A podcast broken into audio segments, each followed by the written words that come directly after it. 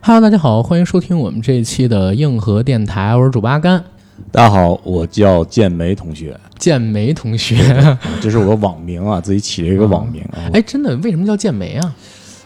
我起的时间比较长，啊但是具体原因我给忘了。当、啊当时啊，嗯应该是想取一个健美。健美运动的健美哦的一健美个谐音，啊然，后起个健美，体现了自己谦虚一点，然后就同学叫剑梅了，叫健同美学。同学，啊我最开始知道哥你不是因为在微博上，然后你给我评论嘛，嗯，对吧？然后当时我看到剑梅同学，呃，你的头像是你的照片儿，啊，我最早头像是是那个甜甜私房猫，是 吗？但是但是你你应该关注我的时候，我看到就是你自己的照片了，啊对对对挺壮的。嗯当时我就在想，你叫剑梅同学是不是因为你的眉毛特别浓 密？但是我当时点开你头像去看，我发现其实跟剑梅好像也没什么关系没啊，没关系 对吧？所以一直也没弄明白为什么叫剑梅。问一下，然后跟大家介绍一下，剑梅同学其实是咱们的一个老大哥，也是咱们硬核电台的听友。我跟剑梅大哥呢也是第二次见，嗯，对吧第二次，对上次应该是在六月初的时候，对对对，呃，当时我在南礼士路那边办事儿，然后咱吃了个饭，正好约了碰个上了。饭对对对然后今天呢是来聊一期节目，嗯啊，叫健美同学，然后也说了谐音是健美，嗯，可想而知，大哥呢是一个运动达人啊，健身达人。早期呢玩健美运动啊，举铁、撸铁这样，啊然后后来呢觉得运动啊不能光光只是追求这些东西啊，最近几年开始做了很大的改变。为什么这次把这个健美大哥约过来录期节目呢？是因为呃，最近也知道阿甘在健身，对吧？ 阿甘在减脂，然后跟大家公布一个喜讯，我已经从一百九十多斤的体重变成一百五十斤出头了，嗯然后正在努力完成就是一百三十八斤的这个目标体重的过程当中。我相信啊，如果不出意外的话，今年十一之前应该能完成。开始我定下的目标本来是在今年的四月份，嗯嗯，但是因为疫情来了嘛，我被隔离了一段时间，当时反弹了大概得有十斤，嗯然后到目前为止，北京来来回回的疫情反复，健身房也没开，我都是自己在家练，所以减脂的速度就慢了很多。我本来是想着到七月底减到一百四，啊，但是最近这俩月也出了各种各样的事儿，超级忙啊，嗯没什么太多的时间去控制饮食，运动还是一直在坚持啊，嗯所以减脂的效果也不是特别的好。我想着那就延长一下，到十月底，嗯啊，到今年我们硬核电台周年的时候，能完成一个目标体重的计划。正好把健梅大哥聊过来，跟大家录期节目，就是跟大家讲讲有关于健身的事儿。因为在好几期节目下方，大家有在这个 B 站晚上十点多每天看我直播的人说，阿甘确实是瘦了很多，也想我跟大家分享一下。但是我自己吧，嗯这套东西，嗯，那天跟你聊了聊，你也说了，其实不太科学，嗯啊，也不是那么建议大家去进行尝试。七伤拳嘛，对七伤拳，嗯所以还是想跟大家就是找一个懂的人，嗯然后能跟大家聊一聊科学的减肥方式，然后科学的运动方式，在对身体损害最小，甚至说不损害的一个情况下，完成大家减脂目标的这么一个计划。嗯所以，哎，有了我们今天这样一期节目、嗯啊，健美大哥介绍一下自己啊，我先简单介绍一下自己啊，这个健梅同学呢是我的笔名啊，就是以前拿这个发过很多文章啊嗯，包括我的一些其他平台上名称也是叫这个。然后呢，我本职工作呢啊，一部分是用在这个培训教练上面，嗯啊，就是教教练的这个基础的训练课、营养课、解剖课，就是你是健身教练的指导教练，对对，可以给他们发证啊，嗯然后经过我的考核，可以给他们发证。嗯做过一段时间的这个补剂产品的研发，就是像这种，就是你现在看的这种啊，蛋白粉啊，这种运动那营叫养补补充剂剂啊，啊简简运动营养补充剂，简称补剂啊，啊，做做过很长一段时间这个产品的研发，然后呢。呃，闲着没事儿自己也会把市面上一些产品拿过来自己检测一下，嗯。呃做这一这种活动啊，这就是在运动健身方面我看你们最近也好像在创业做有关于营养补充剂啊。这个啊实际这方上面的产品，呃，做了很长时间了，因为最早的时候是从国外进口，然后后来呢就是。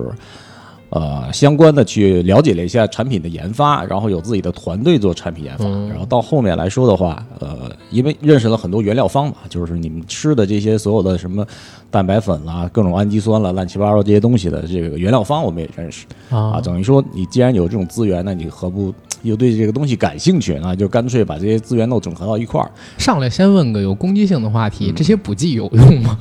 这些补剂嗯 来对说对，普对对这个普通人啊，啊，对普通人不是对健身人群也是如此啊，就是说，大部分补剂你要是不靠广告的话，基本上是没有什么作用的。不靠广告，对，基本上没什么作用。这这怎么理解？不是应该说不靠运动，基本上嗯没什么作用吗？嗯因为这个东西本质上来说，呃，绝大多数产品它的整个声称功能，比如说它声称可以让你减肥，和它实际功能实际上是未必相符的。有些嗯有些产品啊，它的有效性只能在动物身上体现体现出来，嗯但是你要放到人体身上的话呢，它就没有办法体现出来。我们管这种实际上称为无 效性。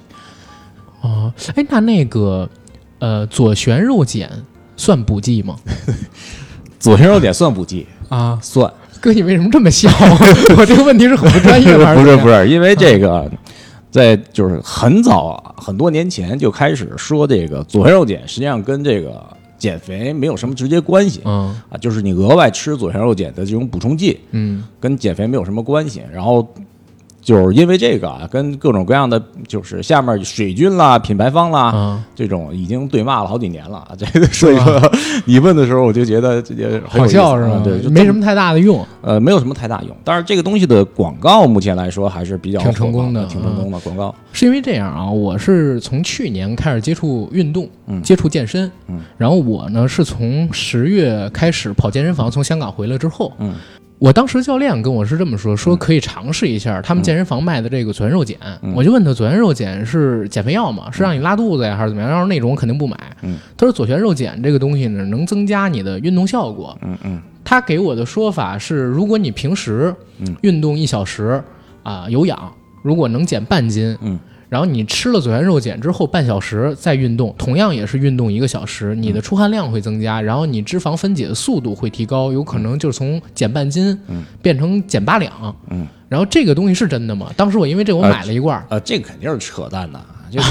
这肯定是扯淡。首先，左旋肉碱啊，一般来说很安全啊，嗯因为它本身在婴儿的这个阶段性奶粉里面也可以添加，哦但也仅仅是因为它安全。就是对人体首先是完全无害的，嗯，对，但是减肥效用没那么强，没有，对，就没有还是没那么强，没有，没有。嗯对，因为目前我们能找到的这种相关的人体实验的论文，只有一篇能证明啊，左旋肉碱可以在体内增加贮存量啊，就是你体内左旋肉碱量可以增加，对减肥有帮助。嗯但是这个实验当中的受试者的这个运动量是很大的，普通减肥人群也没有办法达到那种运动量。呃，那比如说，因为我现在运动量，我正常跟你说一下，我是每天晚上大概七点半，嗯，先做三十个波比跳，嗯，然后呢做两百个开合跳，嗯，之后就出门儿，出门儿呢到了我们家楼下公园里边嗯儿再做两组，每组两百个开合跳，之后开始慢跑，嗯嗯跑大概七点五公里，嗯，然后这是我一天全部的运动量，运动的总时长大概是在一个半小时左右，嗯，然后这样的运动量吃左旋肉碱也是嗯没用的，是吧没用，啊，有用啊，啊你就是没钱那么大啊，不是啊，你左旋肉碱，比如说你花了三百块钱买完了，啊，然后你运动完了以后啊，钱没了，就是这样。 有用是吗？这叫它这我个操东西吧，其实可以简单讲一下这东西在国内的历史啊，因为啊最早的时候，这个国内这种运动补充剂的时候，左旋肉碱已经是比较就所谓的落后的产品了，因为有一些其他新的产品过来。然后中间一段时间呢，这个左旋肉碱整个产量啊，整个销量也都在下降。后来呢，就是某卫视一节目。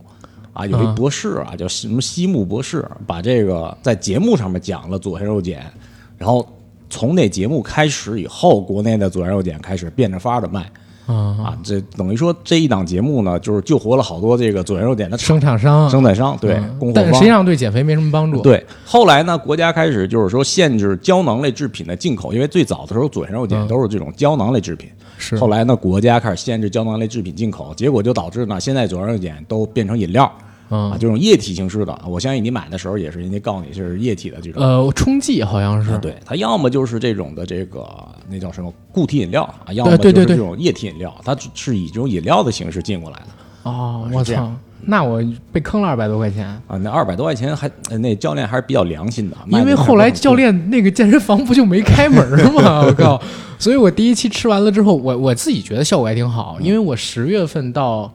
一月份我就减了得有将近三十斤吧。这东西吧，咱们可以这么说啊，啊嗯假如说你能同时分裂出来两个你啊，啊，你们俩体质一样，一个人吃左旋锻炼，另外一个人不吃左旋锻炼，你可以尝试一下。其实你要是考虑到运动的话，主要是在运动，主要是在运主动要是在运控制动饮食。。对，那那个奥利司他有用吗？奥利司他是有用的。啊，奥利司他有用吗，奥利司他是这样，奥利司他是一这个非处方药 OTC，它是这个脂肪酶的抑制剂。什么意思呢？就比如说你吃进去脂肪，假如说你吃进去猪油啊，这东西呢在体内被酶分解完变成脂肪，变成能量，然后呢你才能利用，因为你是不可能单独把猪猪油给利用的啊，得啊必须分解成为你可就是利用到的身分体之后转化成你能吸收的东对西。对对，转化的这个东西呢，就叫酶，叫脂肪酶。嗯，奥利司他呢是脂肪酶的抑制剂，所以就会出现网上那种你吃下去，然后你是吃猪进油去一拉出来哎还是对猪油？你吃进去一百克，嗯那你差不多能拉出来七十克，而且是顺着你的这个菊花流油这种状 态，这种状态。所以说，等于说它只对脂肪酶起作用嘛，嗯所以说这个就是很直观的感受啊。你吃完了以后，你再去飞翔，嗯，就是不不用借口，呃，不是，它只对脂肪管起作用。但是假如说你吃的碳水碳水啦、蛋白质啦，它是没有什么作用的。同时呢，它这东西呢，很多人就是说，因为是 OTC 嘛，一般来说你拿各个就是点餐平台上也能买到这个东西，啊，对吧？很很简单。对身体没什么太大的危呃，害。目是吧前来看副，它不能说没有副作用，因为这所有的药品，你去看它药品说明书上啊，它都会有这种的毒物学这种的实验，告诉你怎么样。目前来看，只能说相对来说比较安全。然后嗯呢，同时你如果说减肥药这三个字来说的话，目前也只有奥利司他。你可以理解为，假如说你吃这食物当中有一百大卡的热量来自于脂肪，那么差不多的一百大卡的热量，你只能吸收利用也就百分之十左右，呃剩吃下了的这个啊，之剩下的都是直接随随着粪便拉出来的。但是你要注意一点，就是说这个奥利司他，咱们刚才讲过，虽然说有作用，但是它只对脂肪起作用。嗯，同时呢，就是说这奥利司他那减肥药上，实际上只对这种的就是 BMI，就是身体质量指数，在肥胖和重度肥胖这两档，才建议你去吃。嗯。哦，你要你要这么说的话，就现在实际上没有什么减肥药没有什么减肥药，啊，这世界上本来不存在减肥药，用的人多了就被传成了减肥对，药因。为本身人长脂肪是很正常的一件事情。嗯就比如说这个，就是因为现在人可能感受不到这种脂肪储存的好处。嗯那比如说咱们倒退一百年，嗯，你往清朝再往前来说，实际上大部分人在整个进化演化过程当中都是面临着这种食物资源不是像现在这么丰富的这种嗯状态。那这个时候呢，其实说白了，说的简单一点，一个人的脂肪。他胖瘦基本上决定了他寿命的长度，这个我大概可以明对白，，也就是说，实际上长脂肪是人很本能的一件事情。是啊，如果说一个人不长脂肪，那这个人也活不到多长时间，对吧？嗯。但是现在来说的话，我们整热量获取比较廉价，比如说咱俩现在打开饿了么，你看周围能看见的东西，你说我想吃一千大卡的食物，这是一件很简单的事太容易情，对。所以说，这个现长脂肪是很正常的一件事情。减肥从某些层面上来说是比较反人性的嗯一个东西，这也是为什么减肥不好坚持啊。是，就是我自己在运动了这么久，然后也减掉了一些肉之后啊，我慢慢的会发现，嗯呃，首先呢，减不减肥，取决的是你自己嗯韧性有多强，嗯能不能坚持运动，嗯，然后所谓的减肥药都是骗子，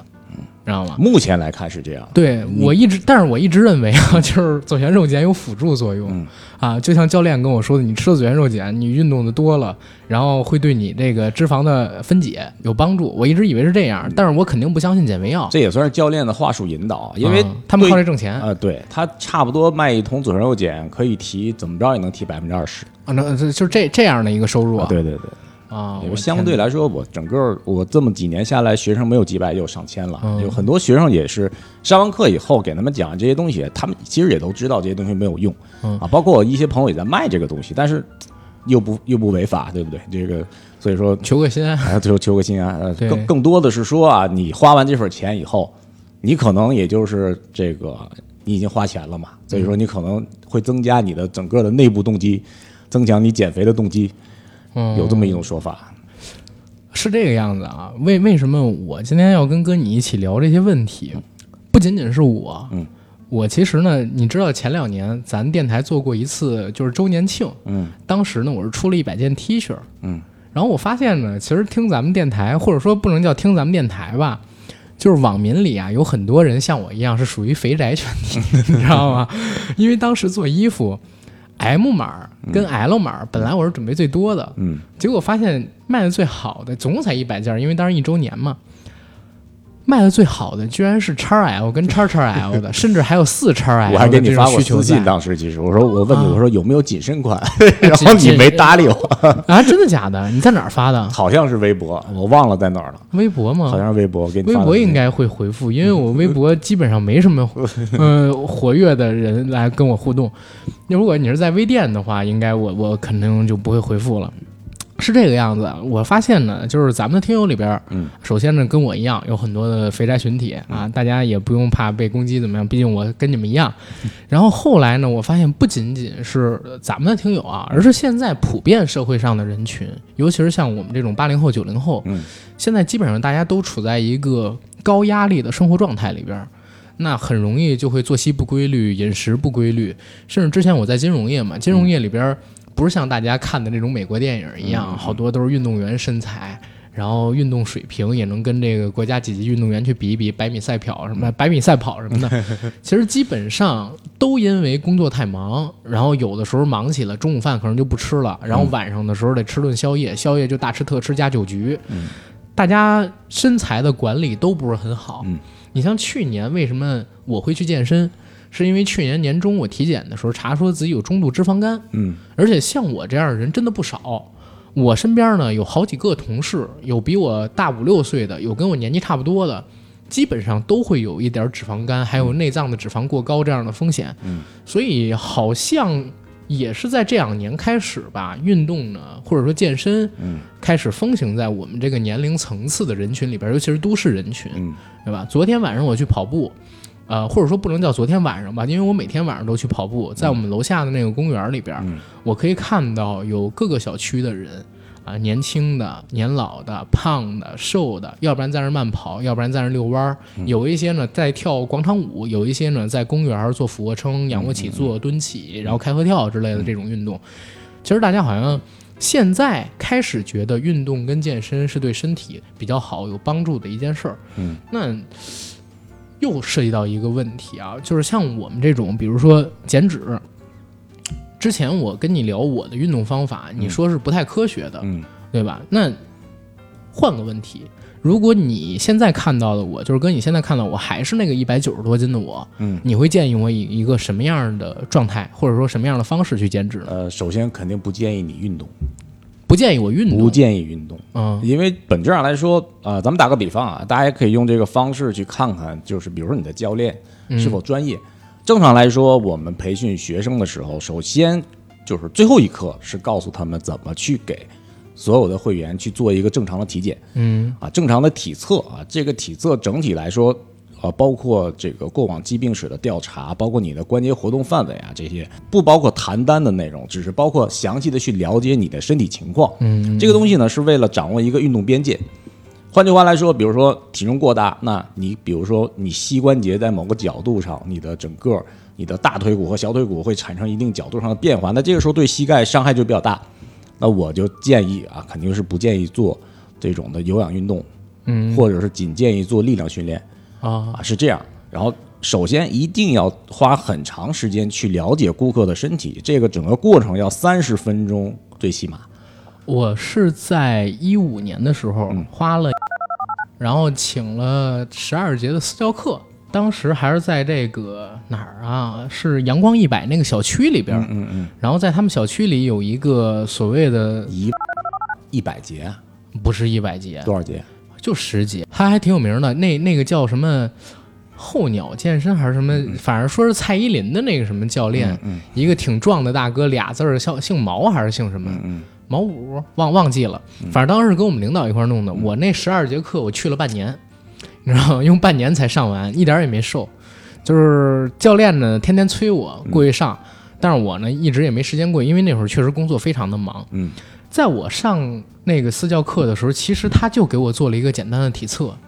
然后就开始给我排运动。就是在体测机上是吧？嗯，在体测机上，这个流程肯定是有问题的。啊，这个然后反他又问了我，就是有没有高血压，啊，高然血后压有没有、嗯心脏对病、糖尿病、心脑血管疾病这些是必须要问的啊而包括这个直系亲属之间的问题啊，这些是在我们模没板有当中问，他没问我。嗯，包括就是让你做一些固定动作，去看一下你身体，嗯假如说肌力不平衡啦，或者是你关节活动度啦，这些是给你安排训练计划的一个依据。嗯并不是所有人都是能做同样同样的运动，可能你现阶段是这样，但是嗯你经过一段时间的锻炼以后，再重新做一些体测，你可能就会有一个新的这种的，比较大的差别。对对对，当时我记得特清楚，他是收完我的钱之嗯后约的那个周六上午，然后去他健身房嘛。嗯然后我跟我当时领导一块儿去的，他给我们俩做体测。嗯，体测实际上就像你说的，是在这个体脂检测机上边儿先测了一下我们的体脂，嗯然后问我们有没有一些过往病史。嗯，紧接着就是让我们在那个呃跑步机上边儿嗯慢跑，看我们那个能慢跑跑多久，跑多远，嗯给我们定了一个固定的速率。然后再之后呢，是让我们休息了一段时间之后测我们上肢的力量，是让我们做那个俯卧撑，看能连嗯啊续一做般多少个。啊对啊，一般是这样，就是呃比较简单的就是嗯俯卧撑、卷腹和下蹲啊这三项，再之后，他就开始给我们排任务了。嗯我还记得当时那十二节课，基本上我是做什么啊？嗯呃，爬坡。他当时是把那个跑步机调成了比较比比较高的一个坡度，嗯然后速率好像是七、然后当时呢是让我们爬坡，用这个去做减脂，就是嗯有氧。他跟我们说，你们呢体重都比较大，嗯，不适合就是说做那种剧烈的有氧运动，比如说跑步什么的。啊对你嗯这们个膝盖是对这个是可以的，说对你们膝关节的损伤比较大。对，说爬坡呢，第一，哎，它不是特别剧烈；第二呢，速度不快，对你们膝关节保护也比较好。然后它同时也是一个很减脂的运动。嗯给我们当时定的是爬三十分钟，嗯然后就开始做力量的训练，嗯其中还包括一个平板支撑，但是那个平板支撑要换手的。啊，我知道哪个啊啊对换手啊，对，然后还有做一些就是那个举铁之类的东西，但是其实说实话没什么太大的效果。嗯这个其实嗯怎么说呢，就是有点偷懒。有点偷懒，有点偷懒就是我刚才说过啊，我说你要是想减肥，以你之前的那个体重来说的话，一上来，呃，肯定是不建议做运动的。不值这个钱，呃，嗯对，你说你说你爬坡，你去哪儿爬不一样，你非得在一室内跑步机上爬，嗯没有什么意义。这种安排，实际上如果作为一个教练来说的话，教练的目的是什么？教会你锻炼，嗯教会你锻炼以后，教练不在你身边了以后，你依旧可以正常的安排自己的训练，这是教练的一个目的。而且教练是为了怎么说呢？完成顾客的目标。你说你爬坡去哪儿爬都行嘛，这种东西到后面告诉你一些要领，自己出去走不完事儿了吗？是教会你动作就可以。其实一上来，同时呢，就是大体重的我们一般都不建议，因为减肥，你如果说你像你现在选择就是饮食控制和训练这两块儿，对吧？那假如说咱们单说饮食控制和训练哪个更重要？嗯，那肯定是饮食要比训练更重要一些。如果你只控制饮食的话，嗯那你也只是把这个呃肌肉跟肥肉都一起减下来呀。那不是，啊，呃，首先肌肉没有那么你本身肌肉量，人体为了保持一个正常的生理状态，你的肌肉量基本上就维持在这个范围内。你除非是二十四小时加七十二小时以上的这种进食啊，你的肌肉量才有可能大量的去分解供能。否则平时状态下的时候，你如果不是说饥饿进食的这种状态，就不吃饭的这种状态，你不用担心自己肌肉有什么问题也。跟着一起减，不用怕。啊不用不用担心啊啊，就是说说的再直白一点，你也没那么 多肌肉，就包括我也是啊。我但是你嗯肌肉不少，你看你这臂围什啊么的，不是，你还没看我以前呢。啊，我我我前两天发的我那个二零一六年那会儿训练，整个练完胸了以后，一百公斤卧推还能推十八个，你那会儿多重啊？那会儿八十八十九公斤，八十五到八体十脂九，多少？体脂大概十五。十五，嗯，哦，那那确实蛮厉害。哎，我看以前说这个所谓的虎背熊腰那些大力士，嗯跟这个古代的将军，其实体脂率都在二十左右啊。呃，大力士是不一样的。啊，因为大力士首先这个它是不同运动项目，大力士和健美运动员和这种 cosplay 的玩 CF 这些人是完全嗯不一样的概念。大力士他必须要有足够的这种自重，嗯因为比如说他有的时候他要抱石球或者是要翻轮胎，那这个时候呢，他体重越大的话，他本身做这个运动项目，他的优势会越大。就是肥肉其实也会提供力气吗？那肥肉它能肥肉它能增加自重啊，增加自重。嗯，哎哦，我不太明白这个东西。咱打个比方啊，嗯就比如说你在健身房做那种的，像引体向上那种高位下拉，啊，那我就就只能做两三个。呃，假如说你现在体重八十公斤，嗯你去做高位下拉，你拉到九十公斤的话，你就拉不了了，因为你自重，啊，你很拉大你就掉在那块儿，对对对吧？呃就是这么简单一道理。啊。然后我之前啊，你知道吗？健身其实是进过两个坑，嗯，一呃个坑呢，啊，不，三个坑。嗯第一个坑就是一四年的时候，当时我在。呃金地那边实习，嗯然后我在金地下边有一个叫什么阳光健身啊，还是在哪你就跟阳光健身，嗯，老搭上了是吧？然后他那儿当时是两千三一年半，也特便宜，是北一京个吗？嗯哦地下那的一那个确健实身够房，便宜的。地下健身房不带游泳池，嗯，他那儿是当时不带，现在好像带了。然后一年半的时间，我就去了大概十次，后来就去那儿是洗澡，我们喝完酒之后，嗯然后那个卡呢也没转出去，我当时是被我一个大哥我圈着办的，嗯我们俩还劝了其他几个大哥也办了卡，那个健身教练挺感谢我们的。嗯后来我们都不去，也不跟他聊，之后就把我们给删了。然后很正 常。对， 你想啊，那之后我就对健身房这个东西啊。心存疑虑，然后也怀有恐惧，我觉得自己不能坚持下来。嗯然后第二次入坑，就是我那个领导，嗯他的领导办了一个私教卡在那地儿，然后瘦了大概二十多斤。嗯然后我们俩就去办了，也没坚持下来，说了半年上了十二节课嘛，其实一点减脂效果都没有，就是学了一点理论的知识。嗯第三次入坑呢，是一七年，嗯当时是呃九哥还是谁？嗯哦，对，九哥，当时呢是在我住的那附近有一个羽毛球球场，嗯组织了一个活动，他跟他朋友什么的。后来我就在那羽毛球球场嗯办了一张卡，嗯办了一张卡，学着去哦，学着去打羽毛球，运动量是可以，而且运动效果确实挺好，嗯每次回来都能感觉比之前轻一点儿，也是胜在忙 嗯这个事儿上边儿，就一直也不去，后来我就给退掉了，嗯一共去了三次，花了几千块钱办的卡吧，后来退给我就退了三千嗯，啊，一共交了是四千五，相当于我能去退三就次没能退就对已呀、经不错了啊。但是那也挺亏，相当于一次五百块钱打一次球，你知道吗？然后一共去三次，呃，就花了一千五。最后一次入坑就是去年我在辞职之后，嗯然后第一呢是查出身体有问题，第二呢是也有充裕的时间了，嗯然后我说这次要健身，但是这次健身呢，我就下定了决心，我第一我不找私教嗯啊，因为我不知道自己能不能坚持下来。嗯嗯第二呢，呃，就是我要面向全社会公开说我要减脂这个事儿，让大家来监督我。然后当时是靠着这么一个东西，然后才坚持下的。所以到现在，我认为可能说，呃，有没有教练的指导，嗯然后有没有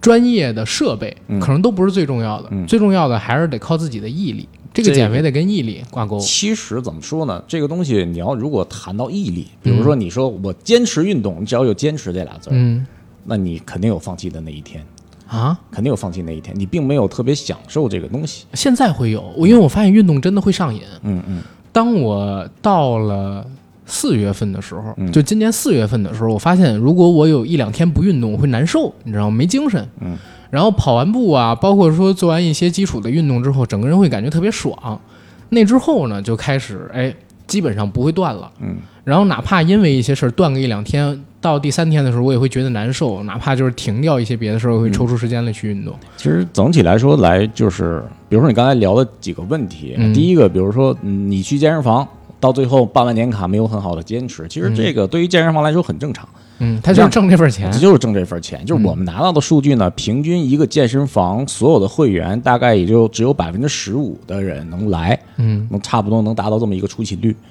啊，所以说健身房它一部分是赚这份钱，然后但是呢，就是说健身房因为是预付费模式啊，现在由于这个整个房租涨得又比较高，嗯然后呢，它实际上最早的时候，假如说一二年左右的时候，健身房靠预付费模式是可以，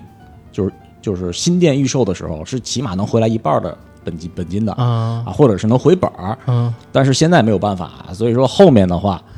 盈利那只能靠教练啊，教练去激活会员，然后去啊啊逼着会员去买卡啊、啊买课这种。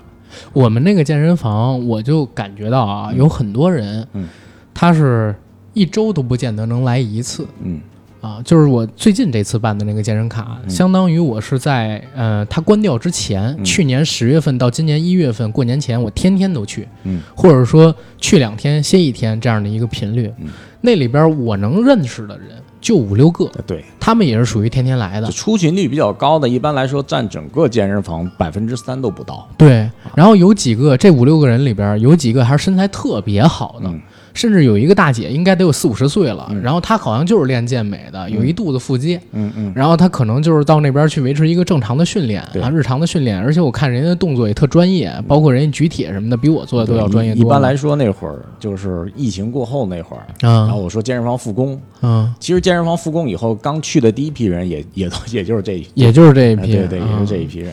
哎呦，我我是感觉健身房是一个挺好的地方，嗯在健身房减脂的效果真的要比自己在家里边无器械去练要强多了。呃嗯这个是肯定的，这是其实跟你在哪儿锻炼没什么关系，最嗯主要的是啊，就是说健身房它有那么一个氛围。嗯你，想想看，你在你到了健身房，它除了床之外，剩下什么都有。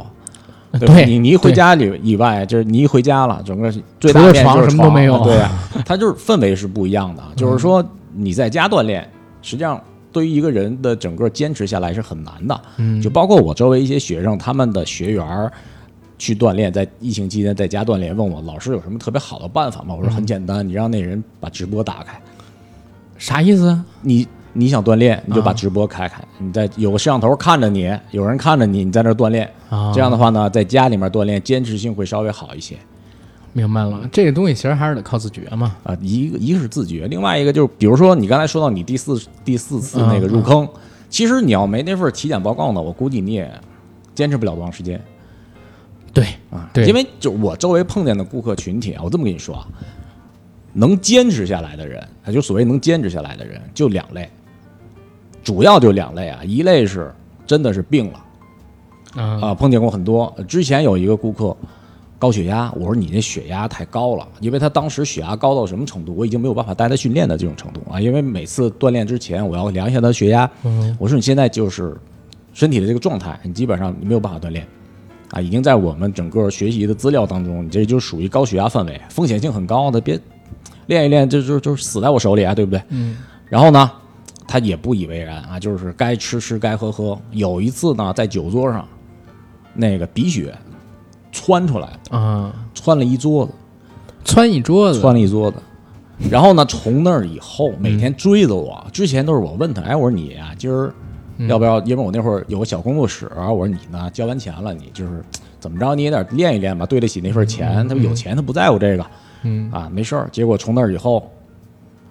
这个血压到这个程度，然后医生告诉他，你再这么下去的话，啊，你可能就是也也就到四十岁到头了。那医生当时跟他说说，你现在呢，好在你只有三十几岁，啊，你要是四五十岁的话，你现在这血压我估计没几年就过去了。啊，医生这么跟他说的，当然有可能是恐吓他一下，啊，从这以后特别重视。好，另外一类人呢，就是有钱人。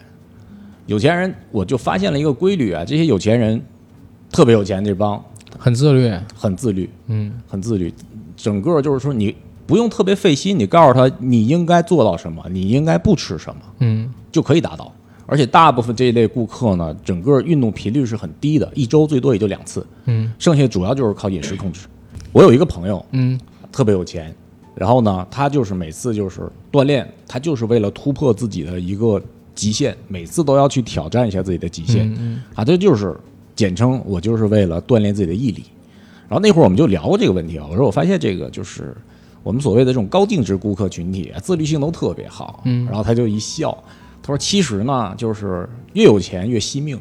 他他给我讲了这么一道理，啊他说越有钱越惜命，你的自律换来的是你长寿。假如有一天突然间发发明了一种药，你不用运动了，你不用担心身材怎么怎么样啊，你只需要花钱吃这东西，你就能保持一个长寿。他说我估计呢，那百分之九十的有钱人他都会选择这条路的。是嗯我看现在不是就有这个趋势吗？好几年前我就看到有新闻说，谷歌在研究一种纳米机器人，嗯然后这个纳米机器人呢是可以治疗各种各样的疾病，嗯然后在它这个纳米机器人身上植入一个程序，这程序是什么呢？吃癌细胞的程序。如果你得肺癌了，看，啊，然它后类给似注于射到这那个种位的置这个人工智能的那种免疫系统吧。哎，对，然后它会吃这个癌细胞，嗯它吃了癌细胞，癌细胞不会扩散，嗯啊、其实就可以治癌症。对，然后还可以干嘛呢？让它去吃脂肪。你只要是用这个吃脂肪的程序，它去吃掉这个脂肪，其实你人也就瘦了嘛，不用运动就这瘦方了面。研究很早就有了，对最啊嗯早的是以色列那边就做过一些这方面研究。所以说，整个来说的话，最后健身教练这个 行业还是会慢慢的走下坡路的。哎，但是这就让我想起了以嗯前一个电影，你看过一个电影叫《人生遥控器》吗？啊，我看过，看过。啊，《人生遥控器》里边男主角儿，呃，应该是亚当·桑德勒啊，对对对，他长特胖，后来去抽脂，抽完脂之后，他肚子啊那个皱的皮就变成了一个蒲扇，嗯对闲的没事儿的时候就扑啦扑啦扑啦扑啦玩自己肚子上边那个皮，嗯那个也挺恐怖的。抽脂是不是呃只能治标不能治本？呃，肯定的，抽脂是这样，就是说，嗯，本质上来说啊，就是目前来说还没有发现人类脂肪囤积的一个上限。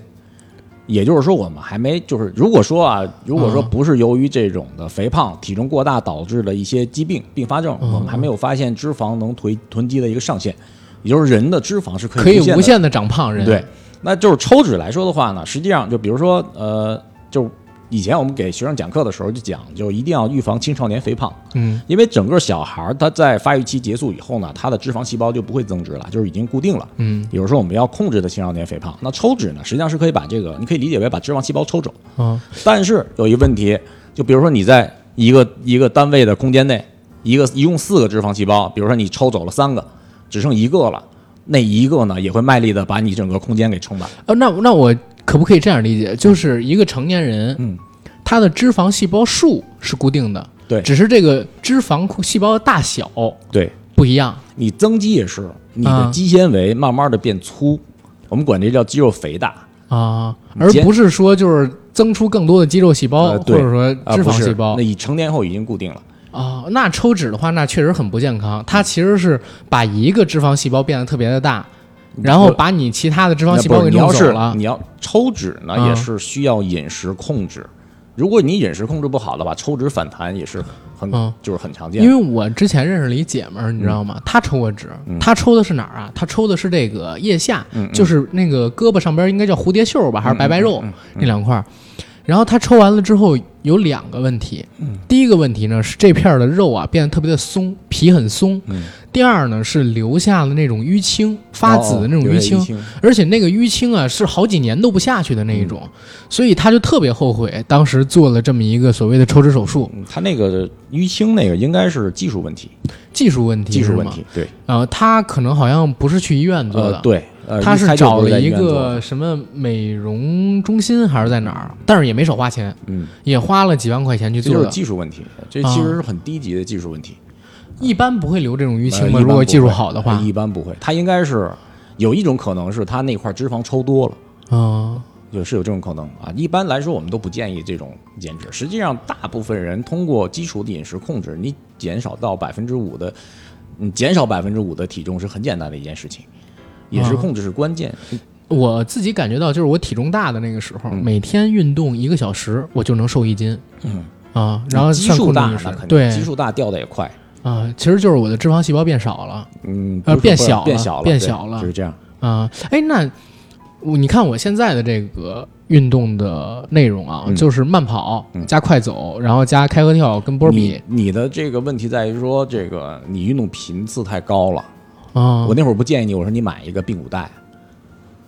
就是说你让你的整个膝关节稳定性好一些。嗯，因为我我也没我没给你做过评估，我不我不了解你整个膝关节的稳定性是怎么样。嗯啊一般来说，你我没有做评估之前，我是不会给任何运动建议的 嗯，啊。然后呢，啊，正好一会儿节目完事儿以后呢，咱去那屋我给你做一个。对对不不不用，我觉得不用。我我其实最大的问题是在哪儿？嗯我发现啊，就是我其实运动量真的不少。嗯为什么最近这一俩月就是减脂减得很慢？嗯，饭局多，对，嗯、饭局多，然后饮食这块儿真的很难控制。但饮食不控制，你锻炼累死。对，对，这个因为就是我经常说这么一句话，啊就是你身上的每一克脂肪，都是你真金白银凭本事吃出来的。啊你想想看，你一顿饭局吃个五百大卡，那是很轻松的。你要想通过跑步。把那，假如说全部让那五百大卡脂肪去供能的话，你怎么着也得跑五公里以上对，啊！它就是它就是两个不对等的这种，所以说你要想单纯的不控制饮食，完全的靠运动去减下去，这个就特别痛苦。你即便现在很享受运动，你总有一天会觉得运动特别疲劳，嗯。会影响你的，影响到你生活的这样。那如果说减到了，就是通过控制饮食加适量的运嗯动，减到了一个体重之后，那我的是不是还是得需要控制饮食？呃啊，不一样。比如说，我们会这样，我们会让一个顾客减到比他预期更低一点的程度，然后给他一部分让他反弹的这种的体重，让他控制好就行。嗯。哦，哎，你觉得如果现在我比如说是一百五十三，嗯，然后我想减到一个适合我的体重，大概是多少？按照你现在的量来说的话，按照你现在身高，差不多七十七十公斤。七十公斤，一百四十斤，还差十几斤是吧？不是，我们从来不看体重，啊只看你整个形体。啊，形体对，啊，因为很简单嘛，就是比如说，别人看你说：“哎呦，阿甘，嗯你这个很壮啊，现在怎么怎么样？”一问你体重，这个时候才会问你体重。啊然后，假如说人家你不可能每每天出去挂个牌儿，我体重多少是公斤是，你就是重点是让人能看出来变化，这是要变化。我我最近因为是这个样子啊，最近我可能说身边不少跟我很熟的朋友，因为疫情期间好久没见了，嗯最近 见到我真的都跟我说瘦了好多。其实我自己幻想一下，从一月份到现在，体重可能也就瘦了十几斤。嗯然后前段时间我发现了啥呢？嗯，就是我在网上搜了一下脂肪跟肌肉，嗯他们俩的空间占比，嗯还真的是差别特别大啊，。你那个你不用管，啊因为本质上来说，我们一般来说就是，假如说你要想让身材比较好，嗯你基本上保持一个男性来说啊，啊正常人类的一个皮脂，你保持在百分之十五就已经足够了。啊，不是，我是说啥？我是说我搜了一下，发现就是一斤的脂肪嗯跟一斤的肌肉比，它是肌肉体积的三倍。嗯然后我就在想，我减掉了大概呃四十多斤吧，嗯对吧？减掉四十多斤，然后我就在网上搜了一下四十多斤的脂肪，嗯大概是多大一坨？你知道吓到我了，嗯是两个大盆，能装满满两个大盆。嗯然后我就看了一下我过去的那个照片，你知道吗？当时不觉得，因为每天照镜子，其实不觉得自己有嗯不多是胖。你那会儿给我看的时候，我已经觉得很震撼了。就上次饭局的时候，你给我看你以前照我片，自己看的时候，我也觉得很震撼，就是我当时居然有那么胖，但是整个人瘦下了大概呃四十斤之后，我发现差别真的特别大。嗯，第一个呢是以前特别怕热，以前真的特别怕热，嗯就是走着走着路，然后夏天什么都不干，因为脂肪保暖，对，就会出特别多的汗。嗯然后晚上必须得开空调才能睡得着觉，嗯然后这是第一个，第二一个呢，就是嗯，走快了嗯跟别人打电话会喘，那对，然后这是第二个事，第三个事儿呢，就是自己的这个体能体能差就不说了啊。嗯最关键的一点是什么？呃，最关键的一点是在于自己非常能够感觉到身上的那些赘肉会让自己的后背疼，就是在哦站、站久了尤之其是后，下背疼痛，对吧？对，就比如说我当时坐地铁，嗯然后可能说要坐四五十分钟到公司去上班嘛，站久了会感觉到后背非常的疼，那是在体重最重的时候。然后现在呢，这些问题其实说实话都没了，啊，这些问题其实说实话都没了。然后还有一个点是在哪儿？ 我发现自己的颜值提高了，你知道吗？我我以为你要说，啊，不是，我感觉自己的这个颜值提高了好多，你知道那吗？肯定的，这个是脸小了三圈儿，嗯真的脸小了三圈儿。我自己原来真的是没有感觉到，但是也有一个也有一个隐患，嗯我感觉自己的头发变得稀疏了，你知道吗？嗯嗯不知道是为什么，是不是因为减减太快了，还是怎么怎么样？然后，但是我也看到另外一个说法，嗯，大夫说让我别熬夜了，嗯，让我吃点枸杞，说我肝消耗比较大，啊这个这个跟那个吃枸杞没什么关系。是你吗？跟那吃你这，而还有一点，就比如说你今天刚运动完，嗯你去做体检，你的肝功能肯定是有问题的，从数值上来看。啊，所以说，你要是想去体检的话，你怎么着，四十八小时别运动，啊，因为本身来说的话，就是就是咱们咱们国内来说，它可能不会考虑你运动因素，但是你运动的话，本身一些指标它就会上升，啊但是这种上升呢，并不是这种的病理性升高，它是良性的，啊，它不不是良性，这个东西谈不上良性，只是由于你运动导致你可能蛋白质分解增加啊，脂肪分解增加，一些代谢废物也会变得增加，这是很正常的一个生理现象。明白，我我看咱们我不是有一健身群吗？嗯，今年二月份的时候做的，里边有一个女孩儿非常厉害，嗯就是每天，要不然是做一小时多的力量，嗯，要不然是跑个十几公里，然后她的平均配速是五分多钟，嗯嗯然后跑二十公里还能在五分多钟，你知道吗？啊，非常非常厉害。像那种的，就是我也可以练到那样吗？大概要多久啊？嗯不或者是说我的这体种重到什么程度？这种的人本身就比较少，这种人本身，对但是就是他应该也天是天啊靠运动坚持的下来的吧，天天锻炼。他到现在已经，他有两种情况，一种是真的很享受，啊，他另外一想种呢是说他不运动了以后呢，他会给自己增加一些心理负担啊，啊。这个运动这件事情对于他来说，就就像完成绩效一样这种状态，它是分两种。啊如果前面那种呢，就相对来说好一些。我们本质上来说是不建议这种的非职业运动员天天去锻炼，嗯因为人除了运动会产生疲劳机制，你要一定量的去保持很好的休息，这个也是很重要的一件事情。呃那我可能今儿跟你聊完了之后，我就改一改，我就嗯改成见一天歇一天，但是控制饮食了。对，主要是控制饮食。嗯，每天少吃一些，然后基本上把碳水给戒了。嗯，碳水其实也不用戒戒掉。啊、我现在是怎么回事啊？我现在呢，就是所有甜的饮料，嗯跟这个呃甜食基本上都不太吃，基本上啊这吃个就是吃可水以果、的果啊糖。这个是可以的。然后嗯，因为我现在吃饭吃的都很少，嗯我现在正经吃的就一顿饭，就啊是午你饭。饭量确实不大，啊，挺大的。但是我正经吃了就一顿午饭。咱那天吃的少，是因为那天我没吃东西，所以你们哦来之前我先吃了一部分嘛，哦你还记得 吗？然后呃，我基本上是中午吃饱，晚饭呢就稍微吃一些东西，保持这样一个状态。那可能说，在运动之前我都不知道，就是碳水其实让人发胖的元凶，你知道呃吗，？也不能这么说，嗯因为这样其实这个碳水和脂肪呢是供能的两个大户。呃，蛋白质呢虽然说也供能，但是蛋白质主要是用在身体的整个细胞啦这些的合成。哎，我再问一个问题，姚哥，就是吃鸡蛋，嗯，这个东西到底有没有副作用？好多人说吃蛋黄会增加胆固醇啊等，但是我又看到另外一个新闻，嗯说增加胆固醇这个呃所谓的论据，嗯，是美来自于美国的一个调研机构，然后那个美国调研机构本身呢，就是也跟健身方面的补剂它有利益相关，嗯嗯，啊、实际上胆固醇这个东西跟蛋黄有没有直接的关系？吃多蛋黄有没有增加胆固醇的这么一个可能性？这个呃也没有直接关联。肯定是有关联性的，嗯有关联性。但是目前来说，因果性不是特别明确。就是有些研究认为，就是说人体内的胆固醇主要是啊，不是啊，人体的胆固醇本身主要是也是由于自身合成。嗯，但是呢，你自身合成的量是有上限的，所以说前一段时间，就前几年，美国嗯的居民膳食指南把这个鸡蛋的上限给去掉了，之前是不不超过两颗，对吧？不超过两颗鸡蛋。嗯但是随着现在一些这种相关的这种观察实验啊，就是观察一些有心脑血管疾病的这些人，长达几年这种观察，发现他们之间的整个身体内的胆固醇含量，就是尤其是坏的胆固醇，我们所谓的坏的胆固醇，就是低密度胆固醇。啊，会是会有升高的趋势，也就是说这方面可能会有一定风险性。所以说，一般来说，不考虑运动健身的前提下，我们建议还是整个你一周啊，你不要超过三到四颗鸡蛋啊，鸡蛋。对，但同时呢，还有一点就是说，跟鸡蛋的关系有，但是也可以说没有，因为有些人他不吃鸡蛋，他本身胆固醇也高，低密度胆固醇也高。嗯这主要原因是因为就是大部分胆固醇摄入的时候，你同时也摄入很多饱和脂肪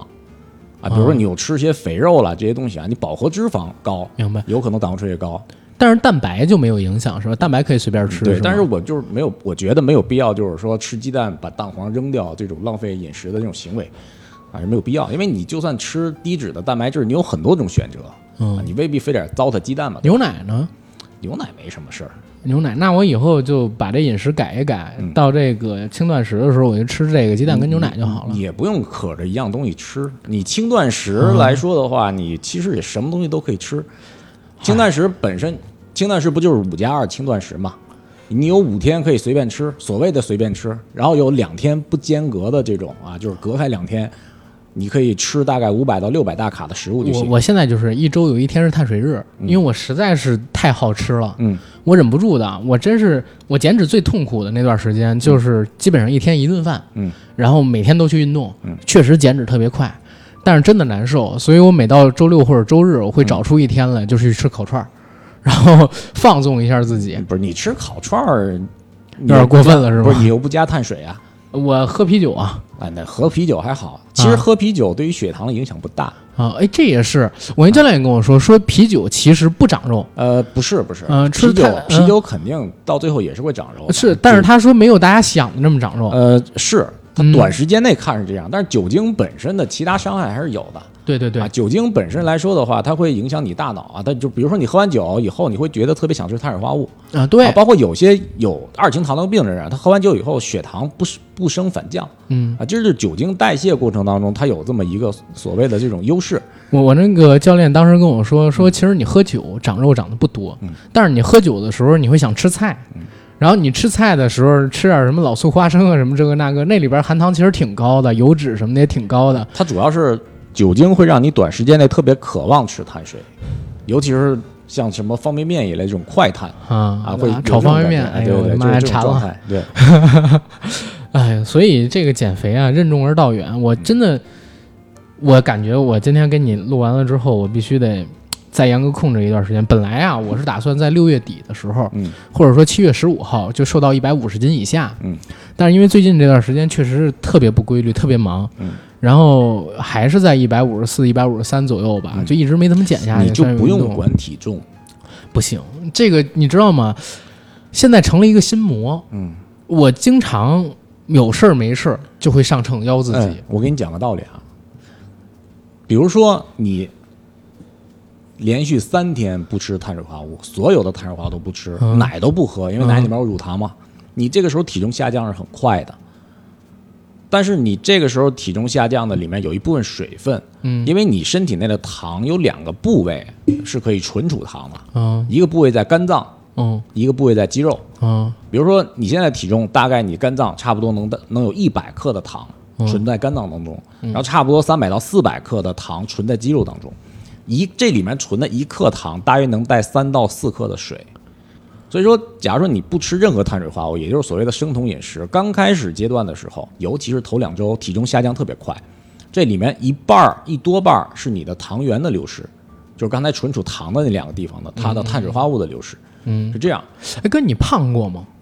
我以前有段时间玩力量的时候，体重大概能到一百零八公斤。但你是玩力量啊，就还是在健康的程度上而胖，就是没有肥胖过，是吧？呃，那个时候已经挺胖的了。然后后来不，不后来那个不玩力量了以后，也是因为感觉影响自己的身体灵活性，那你是因为什么就是开始健身的呢？这个我想问问。就是喜欢。我喜对欢我对健身的喜欢一直是在变化。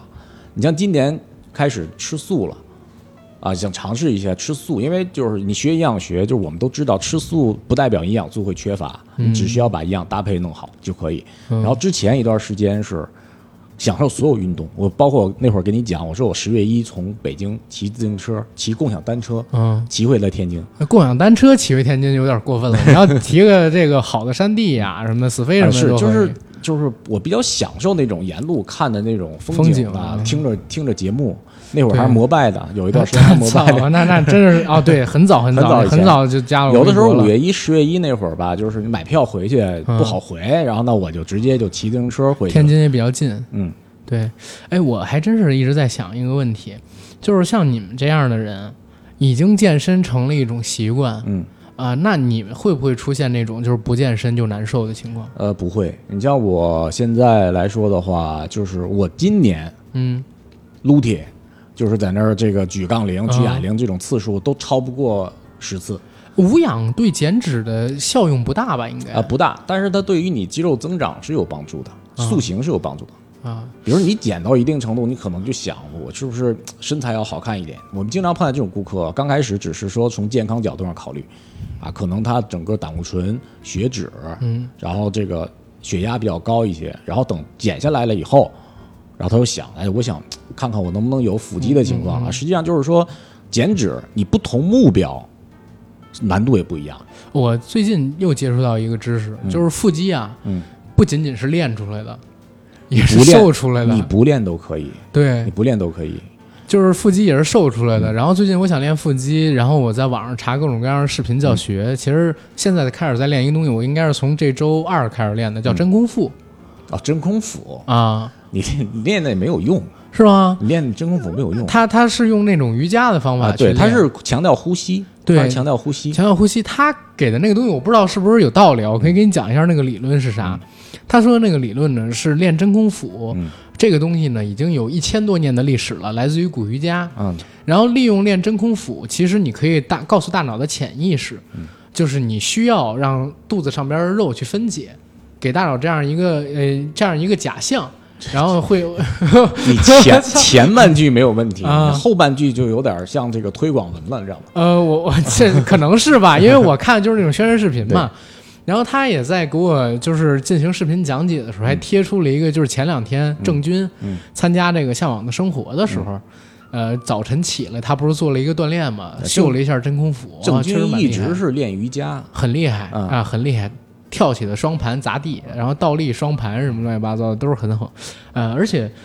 我也很羡慕那种就是内脏体脂率低、内脏脂肪率低的人。我现在的内脏脂肪率应该是八还是九？嗯你现在内脏脂肪率高不了。嗯啊，因为你整个来说的话，一般就比如说有脂肪啊肝、有重度脂肪肝的人，嗯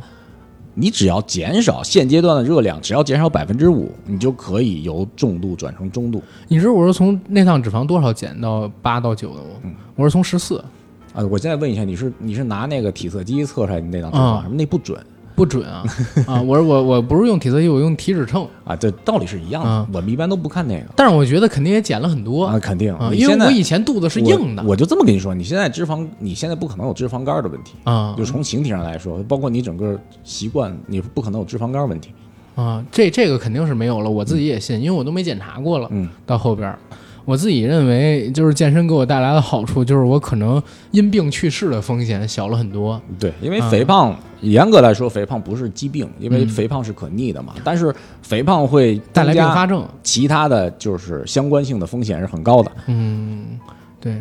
我，我其实还认识咱们的一个听友，嗯最开始的时候她是一个女女生啊，在重庆嗯，一百六十多斤，嗯，女生跟男生好像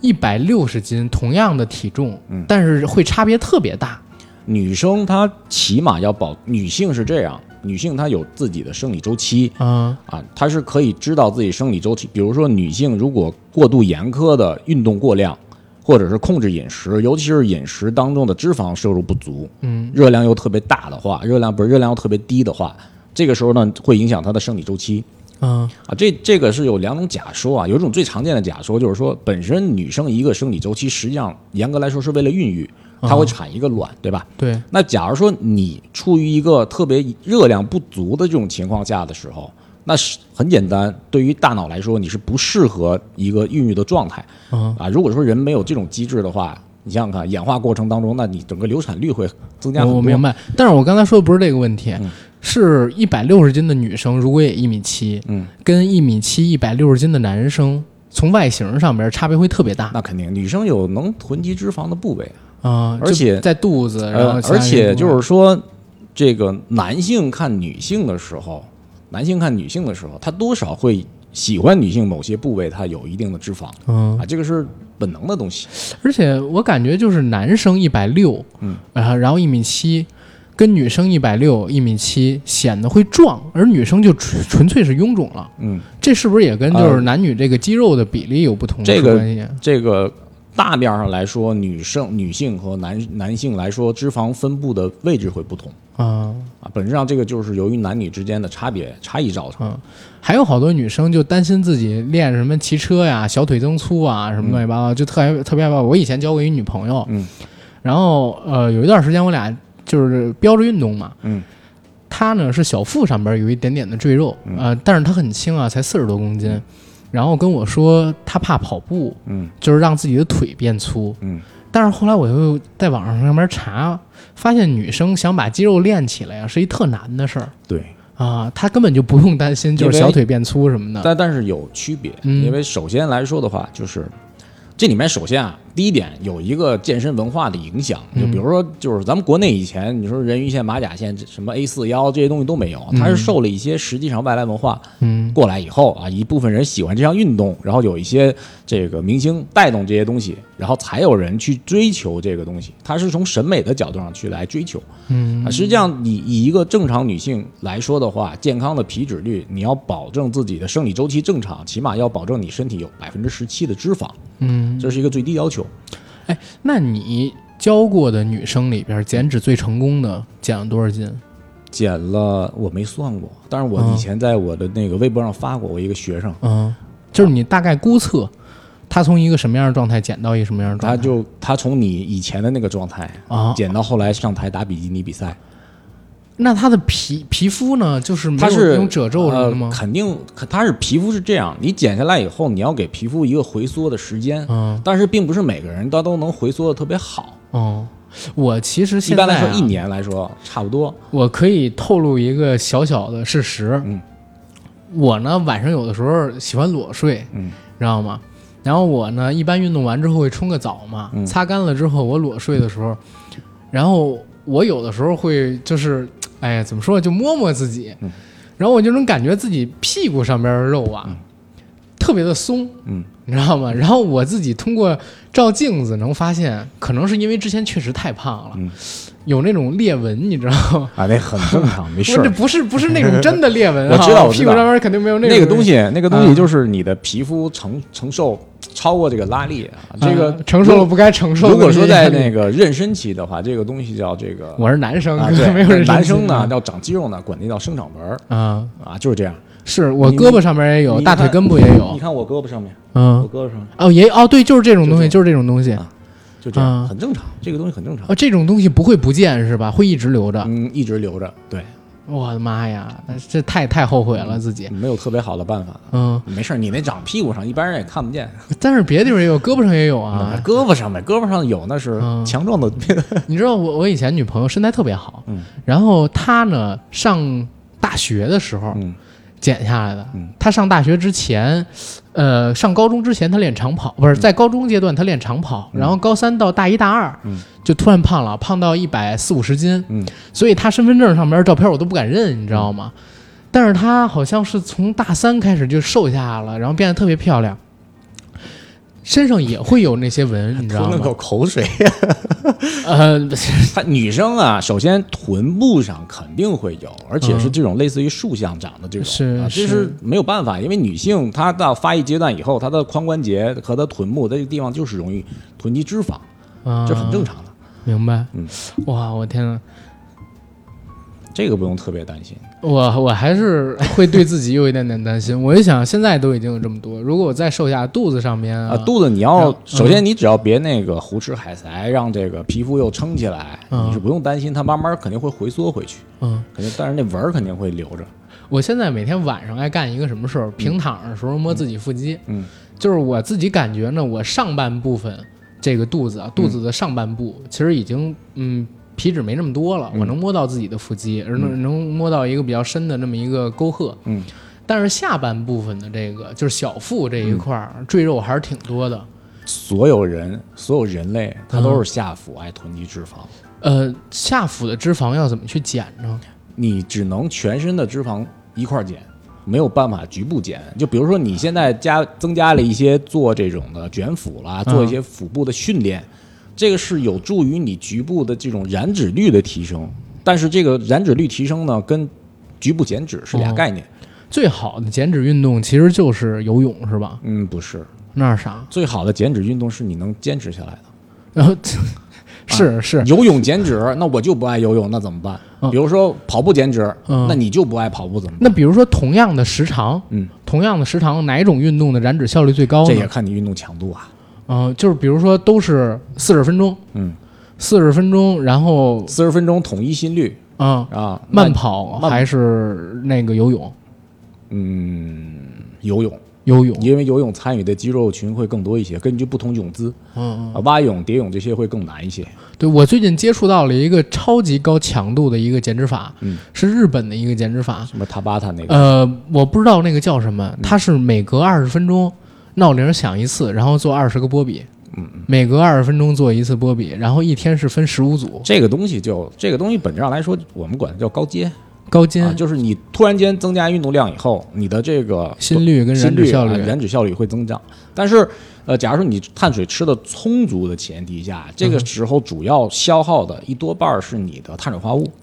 啊。这个时候脂肪燃脂率其实不是特别高。我的教练那会儿还曾经建议过我说说你可以尝试，就是后来我现在去健身房不是之前私教了，他跟我说你在就是爬坡跑步之前，嗯你可以先做三十分钟的无氧，嗯把你体内的那个碳水消耗掉，然后你再去做。呃你消耗不完。就是消耗你不完假如你体内碳水是充足的前提下的话，嗯你那点碳水是够你跑差不多二十公里的。那就是说，运动前尽量不要吃什么东西呗。呃，你运动前吃吃东西是为了什么呀？是为了吐嘛，对吧？啊，嗯没有什么必要啊。你就是基本上正常人锻炼的话，你除非跑马拉松，那个时候我们会建议给给一套补充碳水化合物的方式。如果说他空腹的话，嗯，你要正常训练的话，训练前没有必要吃东西训练后可以吃。啊。训练后你体温回到常温的时候啊，嗯才可以吃一点东西，但是不要吃太饱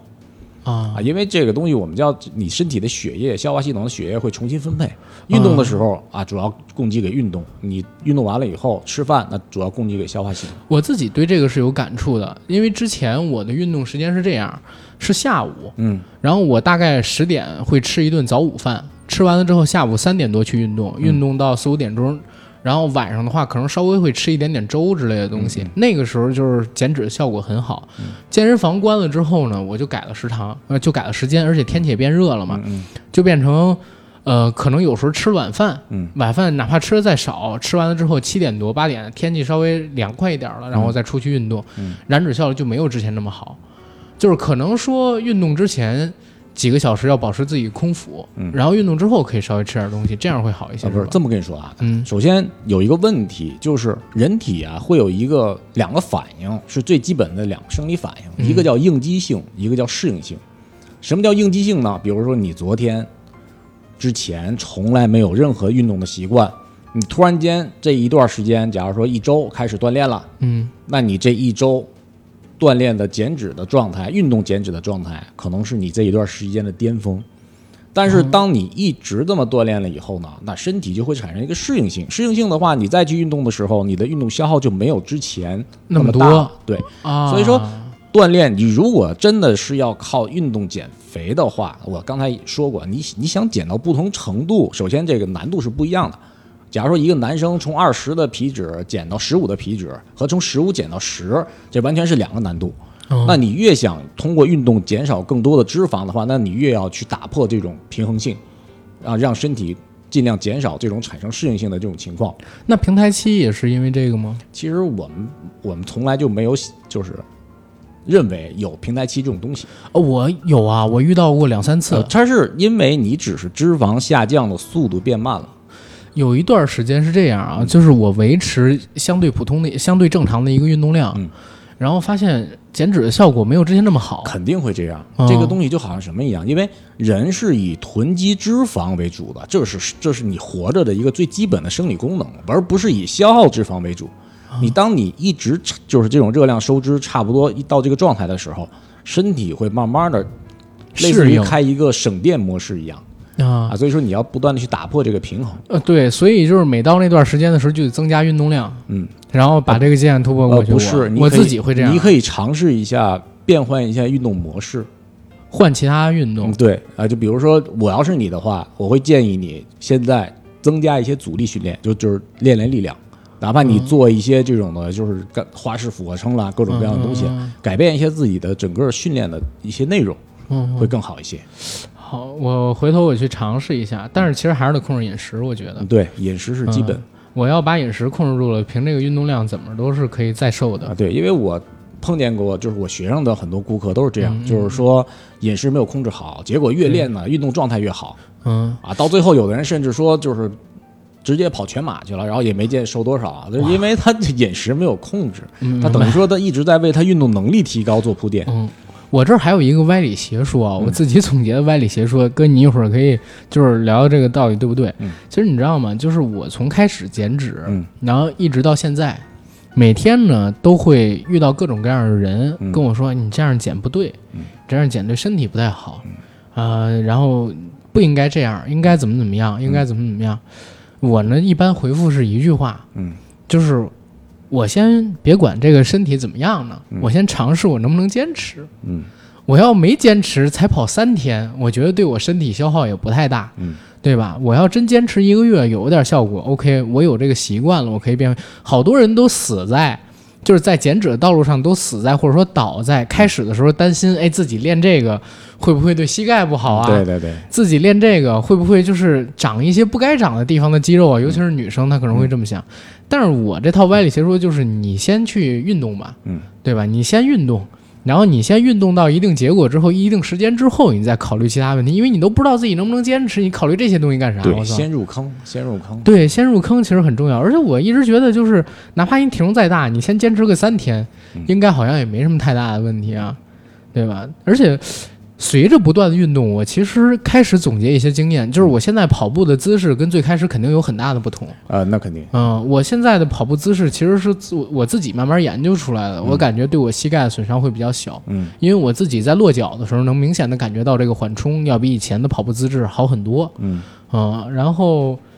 适当的这个呃设这个装备肯定也要买合适的。嗯，比如说最开始的时候运动，我其实就是穿板鞋或者说其他一些鞋嗯肯，定不行。 对，现在呢全都换成了跑鞋，对，啊、然后也买了护膝之类要的要是东西嗯不会选的话，就很简单，你就买那种软底儿的啊啊，，软底儿的慢跑鞋，就相对来嗯说好一些。我我的跑鞋特别简单，我的跑鞋基本上一个月一换，嗯，就是一个月我就扔一双。就是李宁有一款跑鞋才九十来块钱，超级软的一个底儿，但是就是爱磨，嗯所以我就一直买那个，每个月换一双，每个月换一双也不贵，嗯啊，然后跑的话效果还确实是挺不错的。然后但是膝盖，就像你说，我真真的还是挺害怕膝盖会有点嗯我什么上问次题之给类你的、看了一眼，那膝盖嗯没有什么大问题，就是嗯有可能会有你的这个右膝，有可能会有一点点水肿，一点点是吗？啊。我感觉还好。呃，就是上回我看的那个膝盖，我想想看，应该是右膝盖。嗯啊，然后我那会儿不建议你，因为你整个跑步的频率是比较高的，我建议你把髌嗯骨带带上。我我现在呃从你们这儿回去，我应该就会改一下，我改成练一天歇一嗯天，然后呢，呃，控制饮食。而且你要是比如说你饮食控制的好的话，你可以适当的增加一点力量训练。嗯，力量我训现在在做波比跳，也算是力量吧。练，你一一口气能做三十个波比跳嗯的话，我 我估计你那波比跳动作不标不不准，标准，那也算波比 跳，我觉得比呃半波比跳那个要是嗯呃难度大多了。但是一会一会儿领你一会儿嗯领你看看波比跳，行，因为我感觉波比跳是一个什么东西啊？做完了之后真的是暴汗的那嗯那种肯运定动的对对啊！对我它是不管你标不标准，我反正每次做完了就是三十个波比跳之后，在家里、嗯哪怕开着空调，嗯衣服都会变湿，嗯啊，身上都会有汗，包括手臂上面都会出很多的汗。就是这个运动强度还真的不是就是而且跑三分钟的步能其感觉出实来的。其实我一般是建议这样啊，嗯就比如说你现在开始就应该改变这个习惯，嗯就是你在标准动作下，假如说能做十个波比跳，嗯然后你做三组，比你一口气做三十个动作不标准要强太多。嗯，但是我那波比跳应该行吧？我是按 Keep 上边那个教练的动作做的。那是啊，，那 Keep 上面教练看不见你做啊。啊，好， 好吧，好吧。然后，哎，平板支撑能减脂吗？平板支撑是这样，我一般不建议顾客做平板支撑，嗯，对因为腰的损伤大。嗯，它平板支撑你要想做到标准动作，对整个腰椎压力、腰椎和髋关节部分的压力比较小的话，嗯它是很难的。啊，所以一般来说，就是我建议就最简单的做卷腹就好，搭配呼吸做卷腹就好。嗯，卷腹。嗯，我上次有一次卷腹，差点没把自己给抽过去，你知道吗？我做了大概五十个吧，嗯然后是做那种呃上半身儿那种，就是搓膝盖那种卷腹，啊啊不是卷全部，卷一半儿那种。啊，那个就是啊标准卷腹。我连着做了五十个，我觉得没啥。等我起身要站起来的时候，嗯抽筋儿然后了嗯抽筋儿了，突然就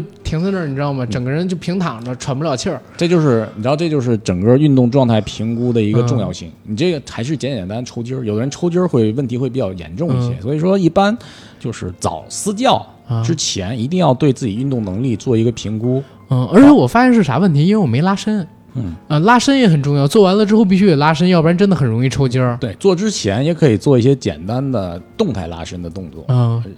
这是一个大概的顺序，还是要有运动是门很深的学问啊！我靠，运动其实好入门儿，但是嗯要想在运动范围内不受伤，这个是比较难的一件事情。包括我们也都是整个伤病过来的，嗯，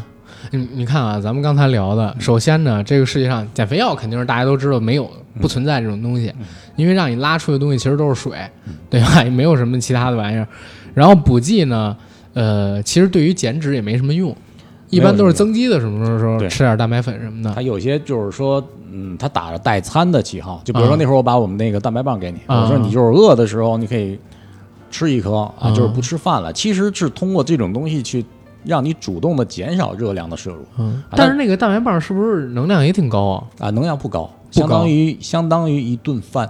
一根儿啊，一呃两根儿两根根儿儿相当于于一顿饭饭，啊、哦所以就是代餐而已啊，它本质上没有减肥的作用，只是你吃了这个以后不吃饭了。明白明白。呃，我其实现在最近一直在找那种能给自己饱腹感的东西。呃，这个就相对来说就比较难了。首嗯先就是因为饱腹感这三个字虽然说很简单，嗯但是实际上每个人对饱腹感的要求是不一样的。比如说我告诉你，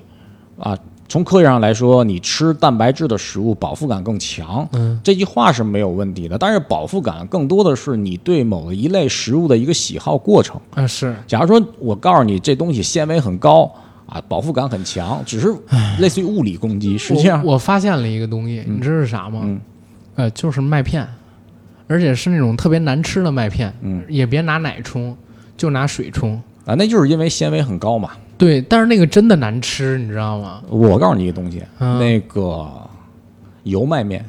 油麦面就是就是那个那个那个那西贝麦的那个油面啊啊，，你可以尝试吃那个。但是那个东西自己做不是麻烦吗？但我所以你可我以就买说嘛，我就因为简单，然后我买了两桶麦片，嗯，然后有有本来有带那个呃，就是各种坚果的，然后还有各种那个果干儿的那种麦片，嗯啊那叫 mostly，嗯对把这些我东西我都没加一买块儿，嗯，我就买的那种什么都没有的那种麦片，然后我也没拿牛奶冲，我就拿水冲还，是那个太难吃哎我了。告诉你啊阿甘，你犯了减肥上一个特别简单的一个，就是我们认为的一个错误啊，嗯就是说减肥控制饮食不是失去对食物的一个乐趣，嗯这是两个概念。你想，你想看咱父辈那一代人啊，他吃什么东西啊？比如说，你说我现在控制碳水，我告诉你没有必要控制碳水，是为什么？嗯他问题不在于吃了多少碳水，而在于你选择碳水化合物的类型。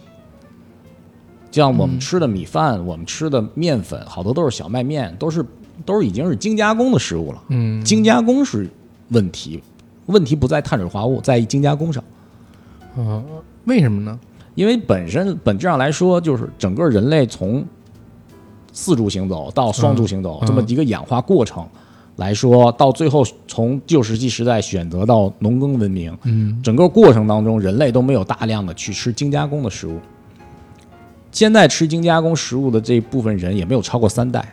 嗯，它是由于后面有这种研磨机的发明，才有人开始增加大量的吃精加工食物。然后呢，比如说我们吃的米，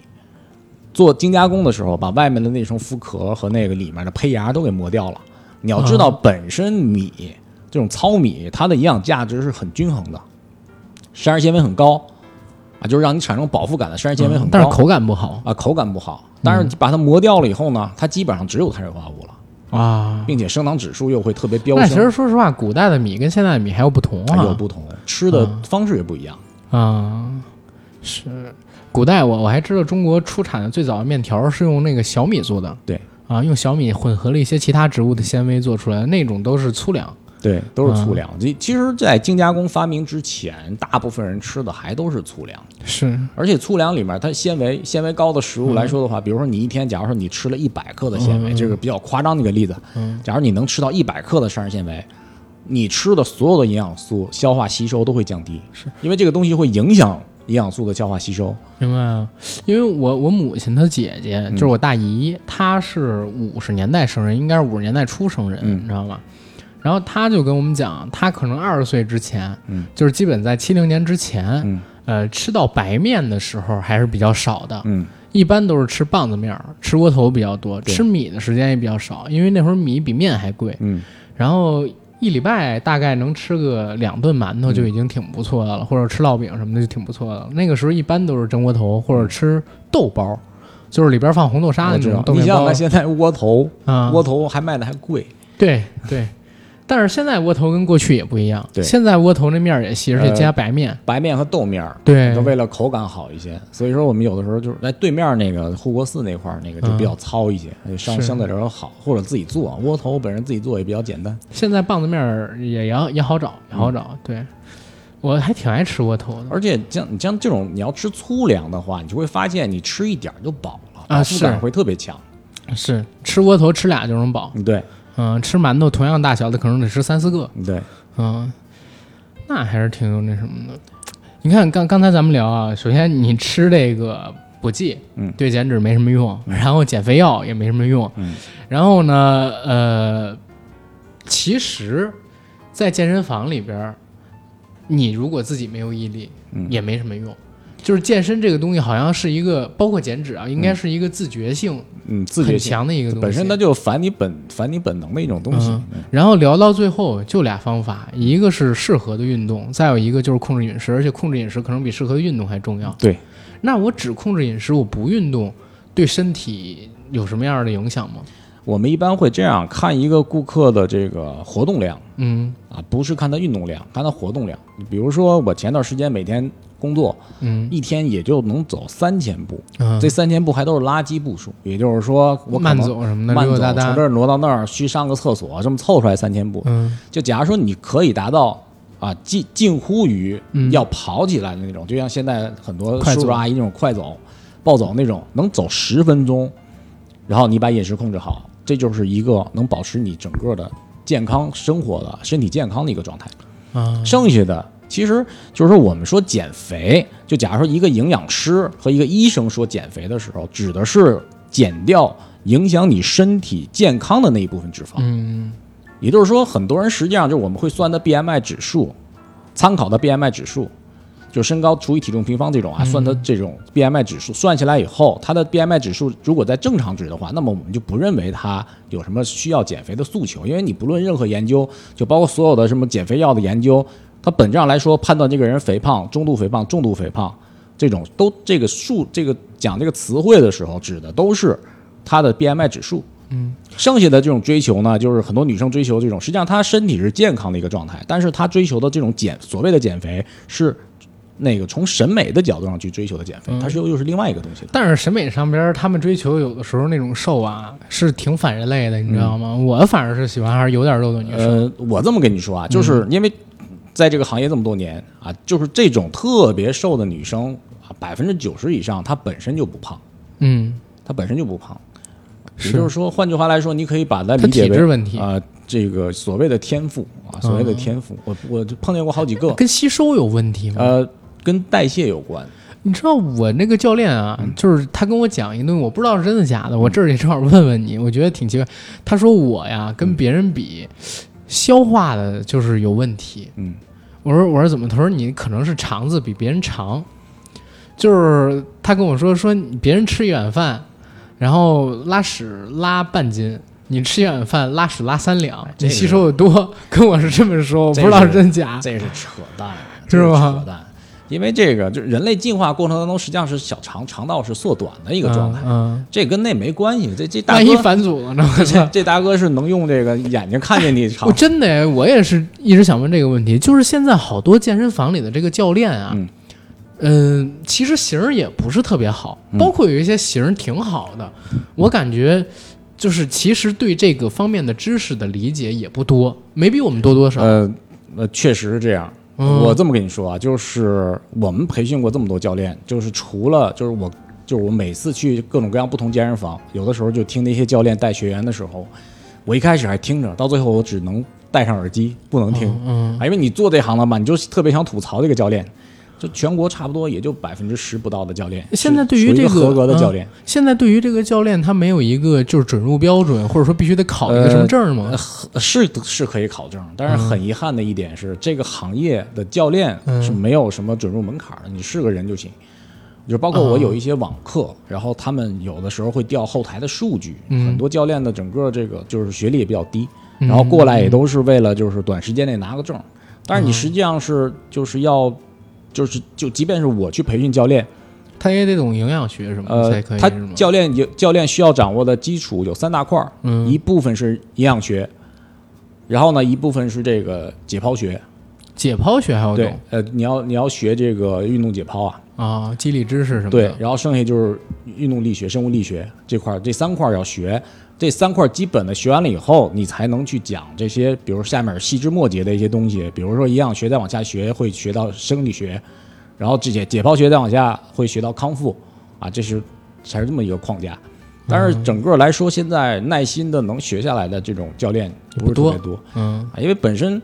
在这个之前，在零零三年非典的时候，零零三年非典以后，然后整个中国开始这个提倡这个全民健身，因为那个时候本嗯身北京申奥也成功了嘛。那个时候零零四年的时候，当时有机构调查的时候，全中国才一千多家健身房，啊，现在呢，嗯现在几百万，几一百多万吧，应该。一百多万，我天哪，这么多年翻了上千倍，对，去年我忘了具体数字了，好像每天能增长五十多家嗯健身房啊，这个数据我具体想不起来，但是很高的一个数据。然后这这个可以理解，可以理解它就是因为中间这个整个这个行业翻的速度比较快，嗯，然后呢，整个发展的特别快，那你就需要这个行业的从业人员。对，但是我觉得健身真的是一个趋势啊，嗯对吧？因为好像现在国内的这个健身房密度啊，嗯如果按这个人群占比来说，是远低于美国的。呃，但是整个行为习惯还是对有对，很大所以的它有差别很大期那个成长空间嘛，就是说，国内整个来说，这个教练，首先不说教练水平啊，就是说这个行业发展起来以后，需要很多教练。嗯结果呢，就是短时间内培训成为一个这个现象，同时前几年还特别流行卖证。卖证。对，就是你不用培训来了。假如说阿甘你想得个教练证，就比如说我本身就可以嗯发我这证，体型人家肯定不给，不是给钱就行啊，就给啊，哦给钱就给啊，就导致这个就是犯证成为一个整个这个盈利的一个手段嗯，啊，就很多人就是直接可以去当教练去了。是我，因为我感觉好像确实现在国内的这个健身教练的门槛很低，而不且嗯是不是低，是没有门槛儿，是没有门 槛儿。好，因为你像刚才我跟你说，我那个教练跟我说的很多东西，你全都一一否决了。你把他叫过来，我能把他骂吐了。他现在我都不知道在干嘛 呢，因为最近这段时间你知道嗯吗？北京疫情反复，包括之前疫情这段时间，我那个健身房好几个月的时间没开门。嗯，我那个教练本身他也不是北京人，嗯，他现在好像已经在这个自己老家又找了一个健身房入职了，所以嗯现现在基本上都已经找现不到在了。整个三四线城市健身行业发展还不错，一二线城市主要是由于房租问题，啊、房租的问题这个对教练就是健身房整个发展不起来，就包括那面那个，我想去办张卡，嗯，然后我感觉那家健身房可能坚持不到今年，就没有再继续办，啊，就这样，很多有很多跑路的现象。现在呃，有点像那个理发店。你知道前前些日子我发现啊，嗯我充了五百块钱卡的那个理发店，然后关门了，嗯，然后失联了。我操，他妈我充的钱总共才花了一百多，剪了几次头发。你知道，就是说这个这个理发店也是预付费模式，是啊啊，健身房也是预付费模式。对实际上就是去年一九年十二月份的时候，北京那边本来要出台一个试行的政策，就是说，啊、整个预付费不许超过三个月。然后呢，啊整个你不的是那年个卡了不是对，然后你整个消费不能不能超过三千块钱，嗯然后还有还有地方说是中间要找一个第三方机构把消费者预付费的钱给它存进去，那这个东西可能说健身房还开什么劲儿啊？北京房租这么高，呃，是的，没问题。但问题是说，你要是不做预付费的话，嗯，你健身房有的时候很难回本儿。是啊但如果是你做你做预付费的话，那本质上来说，这个健身房不良现金流也会越来越多，而且不良教练这种水平也会越来越多。因为嗯预付费下来，最好的也就能回来个百分之五十的钱，剩下你必须要靠教练去卖卡卖课。对对就所以说也就导致很多教练会出现这种情况，就是就我的学生当中有些水平很高的，但是他嘴笨，嗯，他就没有办法去推销自己啊。剩下那些就是开始这个练的不行，但是呢，以前可能做其他销售行业的，然后来了以后特别能说啊，就把顾客给拿下，就这样。是我我我现在是我当年那个健身房一名人，你知道吗？我是十月份去，一月份当时就不去了嘛。这几个月时间里边，我瘦了三十多斤。嗯，然后当时他跟我说，就是我能瘦到大概一百五的时候，就要把我的照片贴上去，然后再送我一年的卡，嗯你不能让他贴，你不能让他贴。是吗对？为啥？你贴了不是他这也算虚假宣传啊？啊他拿着你去虚假宣传，他告诉你下面怎么怎么样，啊，就是拿我去宣传他们健身房，对对对但其实这个是我自己剪对下来的。你跟他说，你说你上淘宝上打包去买去吧，淘宝上这种东西多了去了，这不是真实案例 吗？他是想，操，啊，他就是靠这个东西去获客。对对，嗯反正这个水确实也是挺深的。那你你们是建议，呃，去健身房还是在家里练？还是得去健身房吧？啊这你个养成一个习惯，先养成习惯。假如说你去健身房一周连两次都达不到的话，嗯，那你办卡有什么意义？哦，这个这个确实很少，健身教练会跟你说，他们都是先忽悠你先办卡嗯，对啊，啊然后会催你几次，对然后对之后对就不催了。对，因为合同上写着你多少次时间不来，单位时间内没有消耗完的话，嗯你这课就白搭了对啊。就是健身房它也赚一部分这个钱，是啊，你不能，其实这个只能说是这个行业在发展过程当中出现的一种比较比较这种的，怎么说呢？挺那个，不过咱咱也得理解啊，如果每个人都像我那会儿似的，就是一周最起码去四五天健身房，嗯，他那个设备的损耗，包括收我这个钱，其实是不成正比的。呃，设设备损耗其实不用考虑在内，就是说你正常使用一个设备，嗯，假如说这个教练能看见你，教你怎么正常使用一个设备，那基本上这个设备在健身房倒闭之前，这设备一般都不会坏的。啊，哦，那我还是替他们考量考量多了，我这，儿，嗯我靠，好吧，然后这种就是整个这个就是健身房预付费模式下来下的，导致这个行业扩张以后，这个教练水平参差不齐，这基本上是目前来说行业普遍的一个问题。你们遗见留过的最问题坑人的健身房是什么样？我们见过，我这么跟你说嗯啊，就是我先给你讲个例子啊，就是一二年前后的时候，嗯嗯我有一个朋友开健身房，他当时就准备了，好像也就不到十万块钱，嗯然后呢，他租了一个地儿，然后那个三个月房租也不知道六个月，他当时付，付完事儿以后就开始预售了，还没有装修，什么都没有，就找了一个预售团队，啊，组了一个预售团队出去，先把这个健身房年卡的钱先卖出去，嗯，然后呢，呃，钱收回来以后，做了一个半月预售，嗯再开始买器械装修，啊再开始做，这是他一二年的时候，啊，但是现在这种玩法就玩不起来了，当时就可以。我还以为他是当时弄完了这个预售，直接就把健身房就关掉了，呃嗯然后跑，有了这么跑路的，啊。一八年一八年比较多，还敢这么干？一八年比较这么多，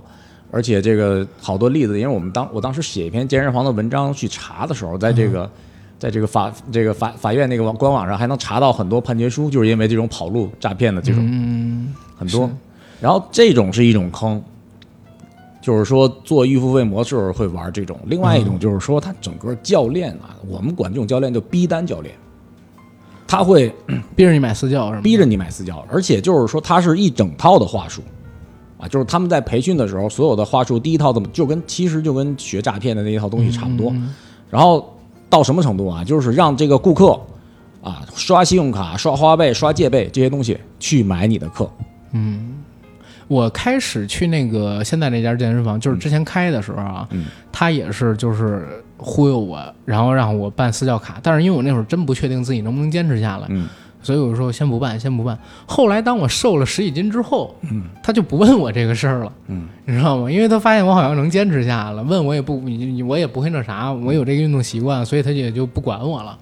平时呢，基本上也不跟我说话，但是那姑娘人挺好，我老跟她斗贫，嗯，所以他也会给点指导什么的。但是特别明显，在知道不能从我身上开发私教课之后嗯啊，就态度一下下了好几个台阶儿。啊，这是这是一个普遍，因为他们每个月是有业绩要求的、嗯啊。他一般来说，他们分成是这样，就比如说你找了一个私教，嗯，你花了一万块钱，那这一万块钱里面可能有百分之二十的钱是给教练的啊，啊，给教练就拿这么多，拿完那么多以后呢，每上完一节课再给教练结一部分上课的课时费嗯啊，健健身房一般是这么分成。啊啊，整体来说，其实你看这些教练逼单逼得特别严重或者怎么样，但是他拿到的钱其实并不多并不多。嗯，并不多。现在北京一个私教课其实也没多少钱，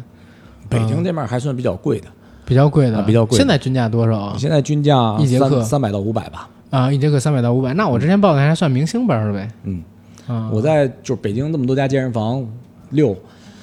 之前去过一家健身房，就是没事儿就去看看场地啊，或者看看他们那器械怎么样。嗯我刚进去的时候，这个一帮这个人在门口抽烟，啊，然后一会儿进去说：“哎，您是要看店吗？”然后开始叫哎我来我就是问个问个问题，嗯那个健身教练圈儿是不是真的挺乱的呃，比较乱啊？跟这个女学员什么的是啊吗？。这个是怎么说呢？这个有你以为是我说的什么 乱？这个 有，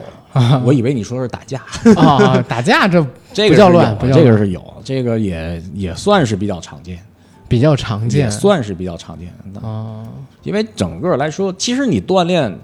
你女生锻炼本质上来说是为了变美啊，男生锻炼也是为了增加一些男性魅力嗯男男性魅力。其实从某些方面来说，你贩卖的是自己的欲望嘛。嗯，啊，就是健身房，有的健身房像这个那个朝阳那边有一个健身房，嗯，它里面就是那种迪厅的状态哦，啊，还会调灯台这种 的，它就是它就是你一进去锻炼的时候，你就感觉很暧昧那种的，啊经常有这种。那这就有点意思 了，哥，有一年嗯还出现过好多这种失足的妇女转行做健身教练啊，啊，失足妇女转对对对做健身 教对练，对对。跟学员的，但那那不是，那他其实就是借着健身教练的这个名称，我我知道啊继续我知道继继续做继失继足的续事情。从这个第二产业往第三产业去转 嘛，哎对吧？反正这个行业因为没有什么门槛嘛，就很多人借着这个东西去， 反而就是说，就是很多那个专业性比较好的教练，嘴皮子不好的，嗯那反而是最后是被挤出这个行 业了。啊，哇塞，那你这弄得我都不敢找一个爱健身的女朋友了。没有，这里面乱的是男生比较多一些，女生还是会比较好。万一碰上那种比较乱的男教练怎么办？对不对？所以这不太好，不不太敢找啊。嗯这种是事情也都是双方的嘛，这种事情也都是双 方的吧经常就是因为你不不在这个圈子，你可能不看这些新闻啊。我经常有的时候在群里面有人推出来，就尤其是去年，今年因为健身房没怎么营业，嗯去年经常有这种的，就是喜欢上教练了，或者是教练跟女学员有什么破坏家庭的问题啊这个我以为是啊有什么视频在你群里传着， 这个没有我没有，靠 那有点过分了，我靠。这主要这种视频真的挺多的，你知道吗？在什么 P 站上啊，在什么九幺上啊，嗯对对对特别多。嗯没有办法，这个东西它这个行业它就有这种相互是接触的这种可能性。你是像是，尤其其指导一些动作的时候，亲密的肢体接触呃很多。其实严格来说，这个行业的标准是这样，就是说，假如说我给你做运动指导的嗯时候，我说阿甘，我说我一会儿要可能要碰一下你这个这个位置、嗯啊，或者你的整个肩关节这一块儿，我会提前问一下顾客，嗯这个是必须要做到的。嗯然后更严苛的一些会要求戴上手套，你不要直接跟顾客做皮肤接触。嗯他会有这种要求。但是现在基本上就是，我有的时候我在健身房看这个教练摸这个学员的时候，我都想，我说你做这个动作，就是你去摸他这一块儿没有什么意义，嗯，就做的都是没有什么意义的动或作者。都能算性骚扰哦啊，这正常情况真的下是可以这么说啊！嗯包括这，我就是这么在北京这么多家健身房，就只有这个，这个这个三元桥那儿有一个叫优享健身，嗯我就见过一个教练，他把这个手套戴上去做这种特别规范，啊、就只有那一个健身房看见过这个。呃，其他的都是不太正规的。对，其他的就是就包括那家，实际上那家健身房里面也就就是那教练那样合格的教练还是比较多的。嗯我我当然也有不合格教练，就是就我认为他不合格的。嗯然后结果就是说，有的那种不合格教练在给会员做运动指导的时候，经常做这种没有意义的触嗯碰。有遇啊到过跟你有暧昧的女学员吗？ 呃没有，是是录节目这么说，咱不要是不然先关了设备聊这个 话题我我不直接给这个学员上课，啊？我是指导教练。我不那直接有对你感兴趣的教练吗？女教练？那我不知道，那但你是不知道就是可能有呗。你听我说啊你听我说啊，当你练出来肌肉了以后，啊你就会发现，女生呢其实对肌肉没有什么兴趣，但是男生都比较喜欢肌肉。你是说有那个群体、啊是呃，吗？不是那个群体，就包括你没事儿说，哎呦哥，你这练的都真不错啊！就我周围的跟我一块儿啊啊的朋友那些女生都没有说，哎，你这练的都呃不错。啊那，顶多就是拿我当拐棍儿啊！突然间那天，哎，那个我我明儿要吃那个火锅去啊，我吃点什么东西能少长点儿，就就这种的，就就从来没有说你练的怎么着，他们有动不动就跟我开玩笑 说你练。以前啊，就以前块儿比较大，说你练那么大块儿，出去跟你出去跟你走在一走在边上的时候，看你跟熊一样啊，就是类似于这种。但是男生都说：“我操，哥们儿，你这胳膊怎么练的啊？你在哪儿练的？”啊，是这样是，这个会有啊。哎，那个教练圈里的就是 gay 文化是不是也比较盛行？健身房里面 gay 文化比较盛行，教练圈里面啊这个就没有什么。没我们没有有的太时那候啥就看他打扮，就可能怀疑这个，哦有可能是。有影视圈多吗？嗯，就影没视有圈我不了，影视圈我不了解。我我认识一大哥，然后他跟我说，他们公司除了他， 嗯，然后男生全是 gay，然后他自己得认识超过两百多个 gay，然哎后我他就是在他们那个非常大的公司里边负责那个呃娱乐板块的嗯嗯那那那个大哥，你知道吗？就是可能影视圈这这个东西还确实是比较常健见，身房会比较多一些嗯，包括这个因为像你说的，练好了之后，确实就是男生跟男生之间其实也会有吸引力嘛，呃对，吧？他这个吸引力，他这个有的时候是就是就是 gay，他啊本身也比较喜欢锻炼，而且分很多种，啊就是有的。就是有时候我一看那种的，就是连毛胡子那种啊，弄得特别干净那样的，嗯就那种熊 gay，哦，周围、啊周围有一两个朋友也是这一种状态，但但但是他都是 gay，但是他喜欢的口味都是不一样的，我也有明区白别。。哎，那比如说像彭于晏那样的身材，是你们认为非常好的身材吗？你要是以专业角度上来说，嗯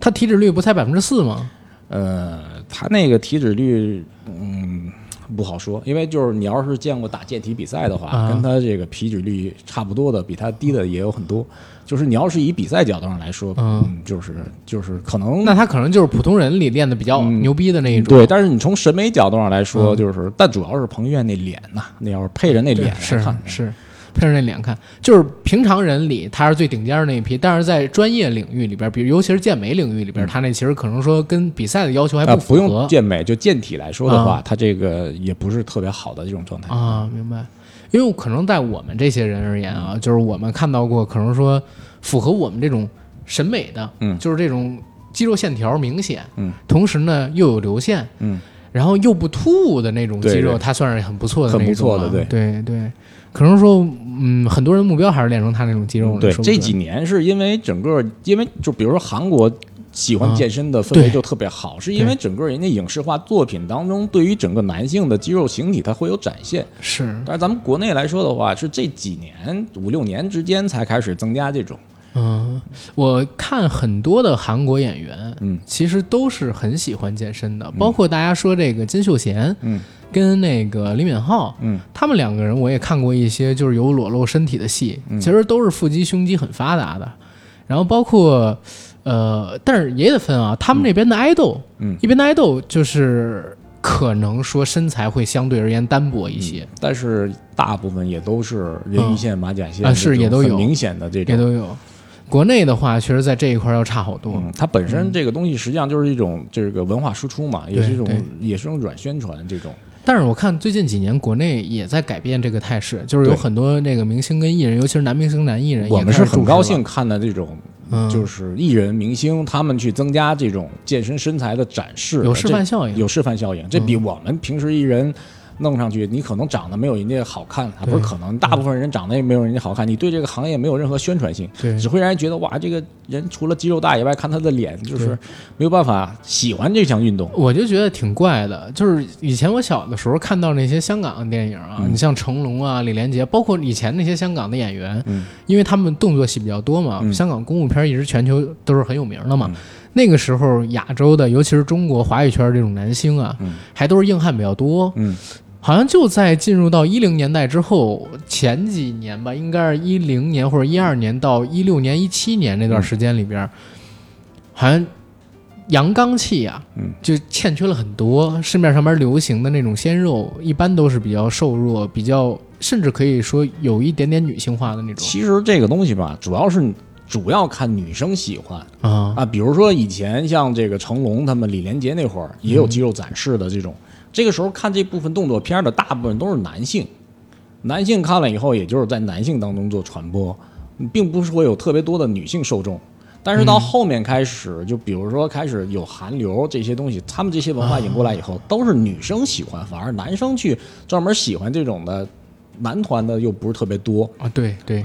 然后就导致这种这种叫有有一定的这种整个信息有一定差异化。嗯，但是在韩国或者在欧美流行的时候，实际上它整个受众还都差不多，它是对比较喜欢和接受这个东西。对，反正现在开始逐渐的往这个要就要锻炼，对要有一个好的形式，示范风效向应去多转一些了，对对，。但是有的时候，这个明星他们的这个饮食食谱就不要看了是啊。但这个饮食食谱有的时候误导性会比较强一些，对而且国内有的时候在宣传某些明星在锻炼上面的效果的时候，也会数字数字夸大。对对，我看那谁那个鹿晗最近一直在 ins 上面发自己健身的照片儿，还有点效果，现在开始练出胸肌来了，嗯。嗯，可能也是要转型，呃，他要是能真的练出来像吴像那个谁，那个彭于晏啊彭于晏那种状态的话，我估计整个这个健身健身圈子可能我又会又会大很我多。觉得不可能，因为他如果真练成彭于晏那样的身材，他的脸型也会变，这个倒这个倒说不好。是吗？嗯就是他现在的那个脸型，如果真的是他如果要练肌肉，他肯定还得增肌，嗯，对吧？嗯，因为他现在身体太单薄了，嗯如果要增肌的话，他的脸可能要比之前大上那么一小圈儿。不是，嗯，呃他们就是在真正拍照或者是在演员在嗯拍戏的过程当中的时候，他们是有一个要类似于增加碳水，同时减少水的水分脱水的一个状态嗯。啊，他们会为了保持形体啊 这会做这个出一是些有牺牲嗯的啊！我一听说张家辉在拍《激战》的时候，呃，因为最后那场戏决战嘛，他是临时练的肌肉，用了好像是四个月，嗯对，练出了七块腹肌， 这也挺有意思。你这天生的，啊、对，然后他呢，三天嗯啊、就是极极极少量的进水，嗯，渴的时候就拿水渍一下这个，抿一下对，对嗯抿一下。然后最后保持这个身体的这个肌肉啊，就棱角特别的明显，然后他拍最后那段他戏肯定不是说三天嗯他不喝水，对他就是抿那种啊水，基本上差不多。整个每天应该控制在七百到一升以内，嗯，或者是让它增加排汗量，因为你要是一点儿都不喝的话，它就对对对啊它对就脱力挂这了对虚脱了。但是他这么么做呢，实际上也是跟那个就是健美健体这些差不多。健嗯美健体运动员减脂减到最后的时候是，啊，会这个也会用这种技术手段，就是为了让线条看得特别好。然后但是现嗯在他又变成肥宅了，对，因为他就是这不那一段样戏嘛，就是为戏嘛，嗯因为就是为了拍戏嘛。是是，哎，但是也说人家明星在有好的这个指导，嗯，跟好的营养学的这个医师配合的情况下，人家的减脂效果还有塑形效果不比是普通人最主强要太是多你了。还要有这个这个片酬的钱盯 着。是是，要有人给我两千万，我三个月我也能瘦五六十斤，对 对吧？这这个确实是，行吧？我感觉今天聊挺多的了吧？嗯，嗯，OK，那咱们可以先到这儿。哥，你还有什么要补充的吗？呃，其实还有点意犹未尽，咱们以嗯后再有以后机会再有机会说一说。嗯对。那今天节目先到这儿，好嘞，好，那谢谢大家。嗯然后做一个预告啊，然后我们本周一呢是刚刚在小程序跟某些平台上边儿上传了新的一期付费节目。这次的付费节目呢，我们打算做一个系列，叫做《都市恐怖病》，然后聊的是台湾作家九把刀的一系列惊悚悬疑小说啊。然后这次讲的是三本儿：《语言》《恐惧炸弹》以及《阳具森林》。好吧，那谢谢大家，赶紧去购买吧。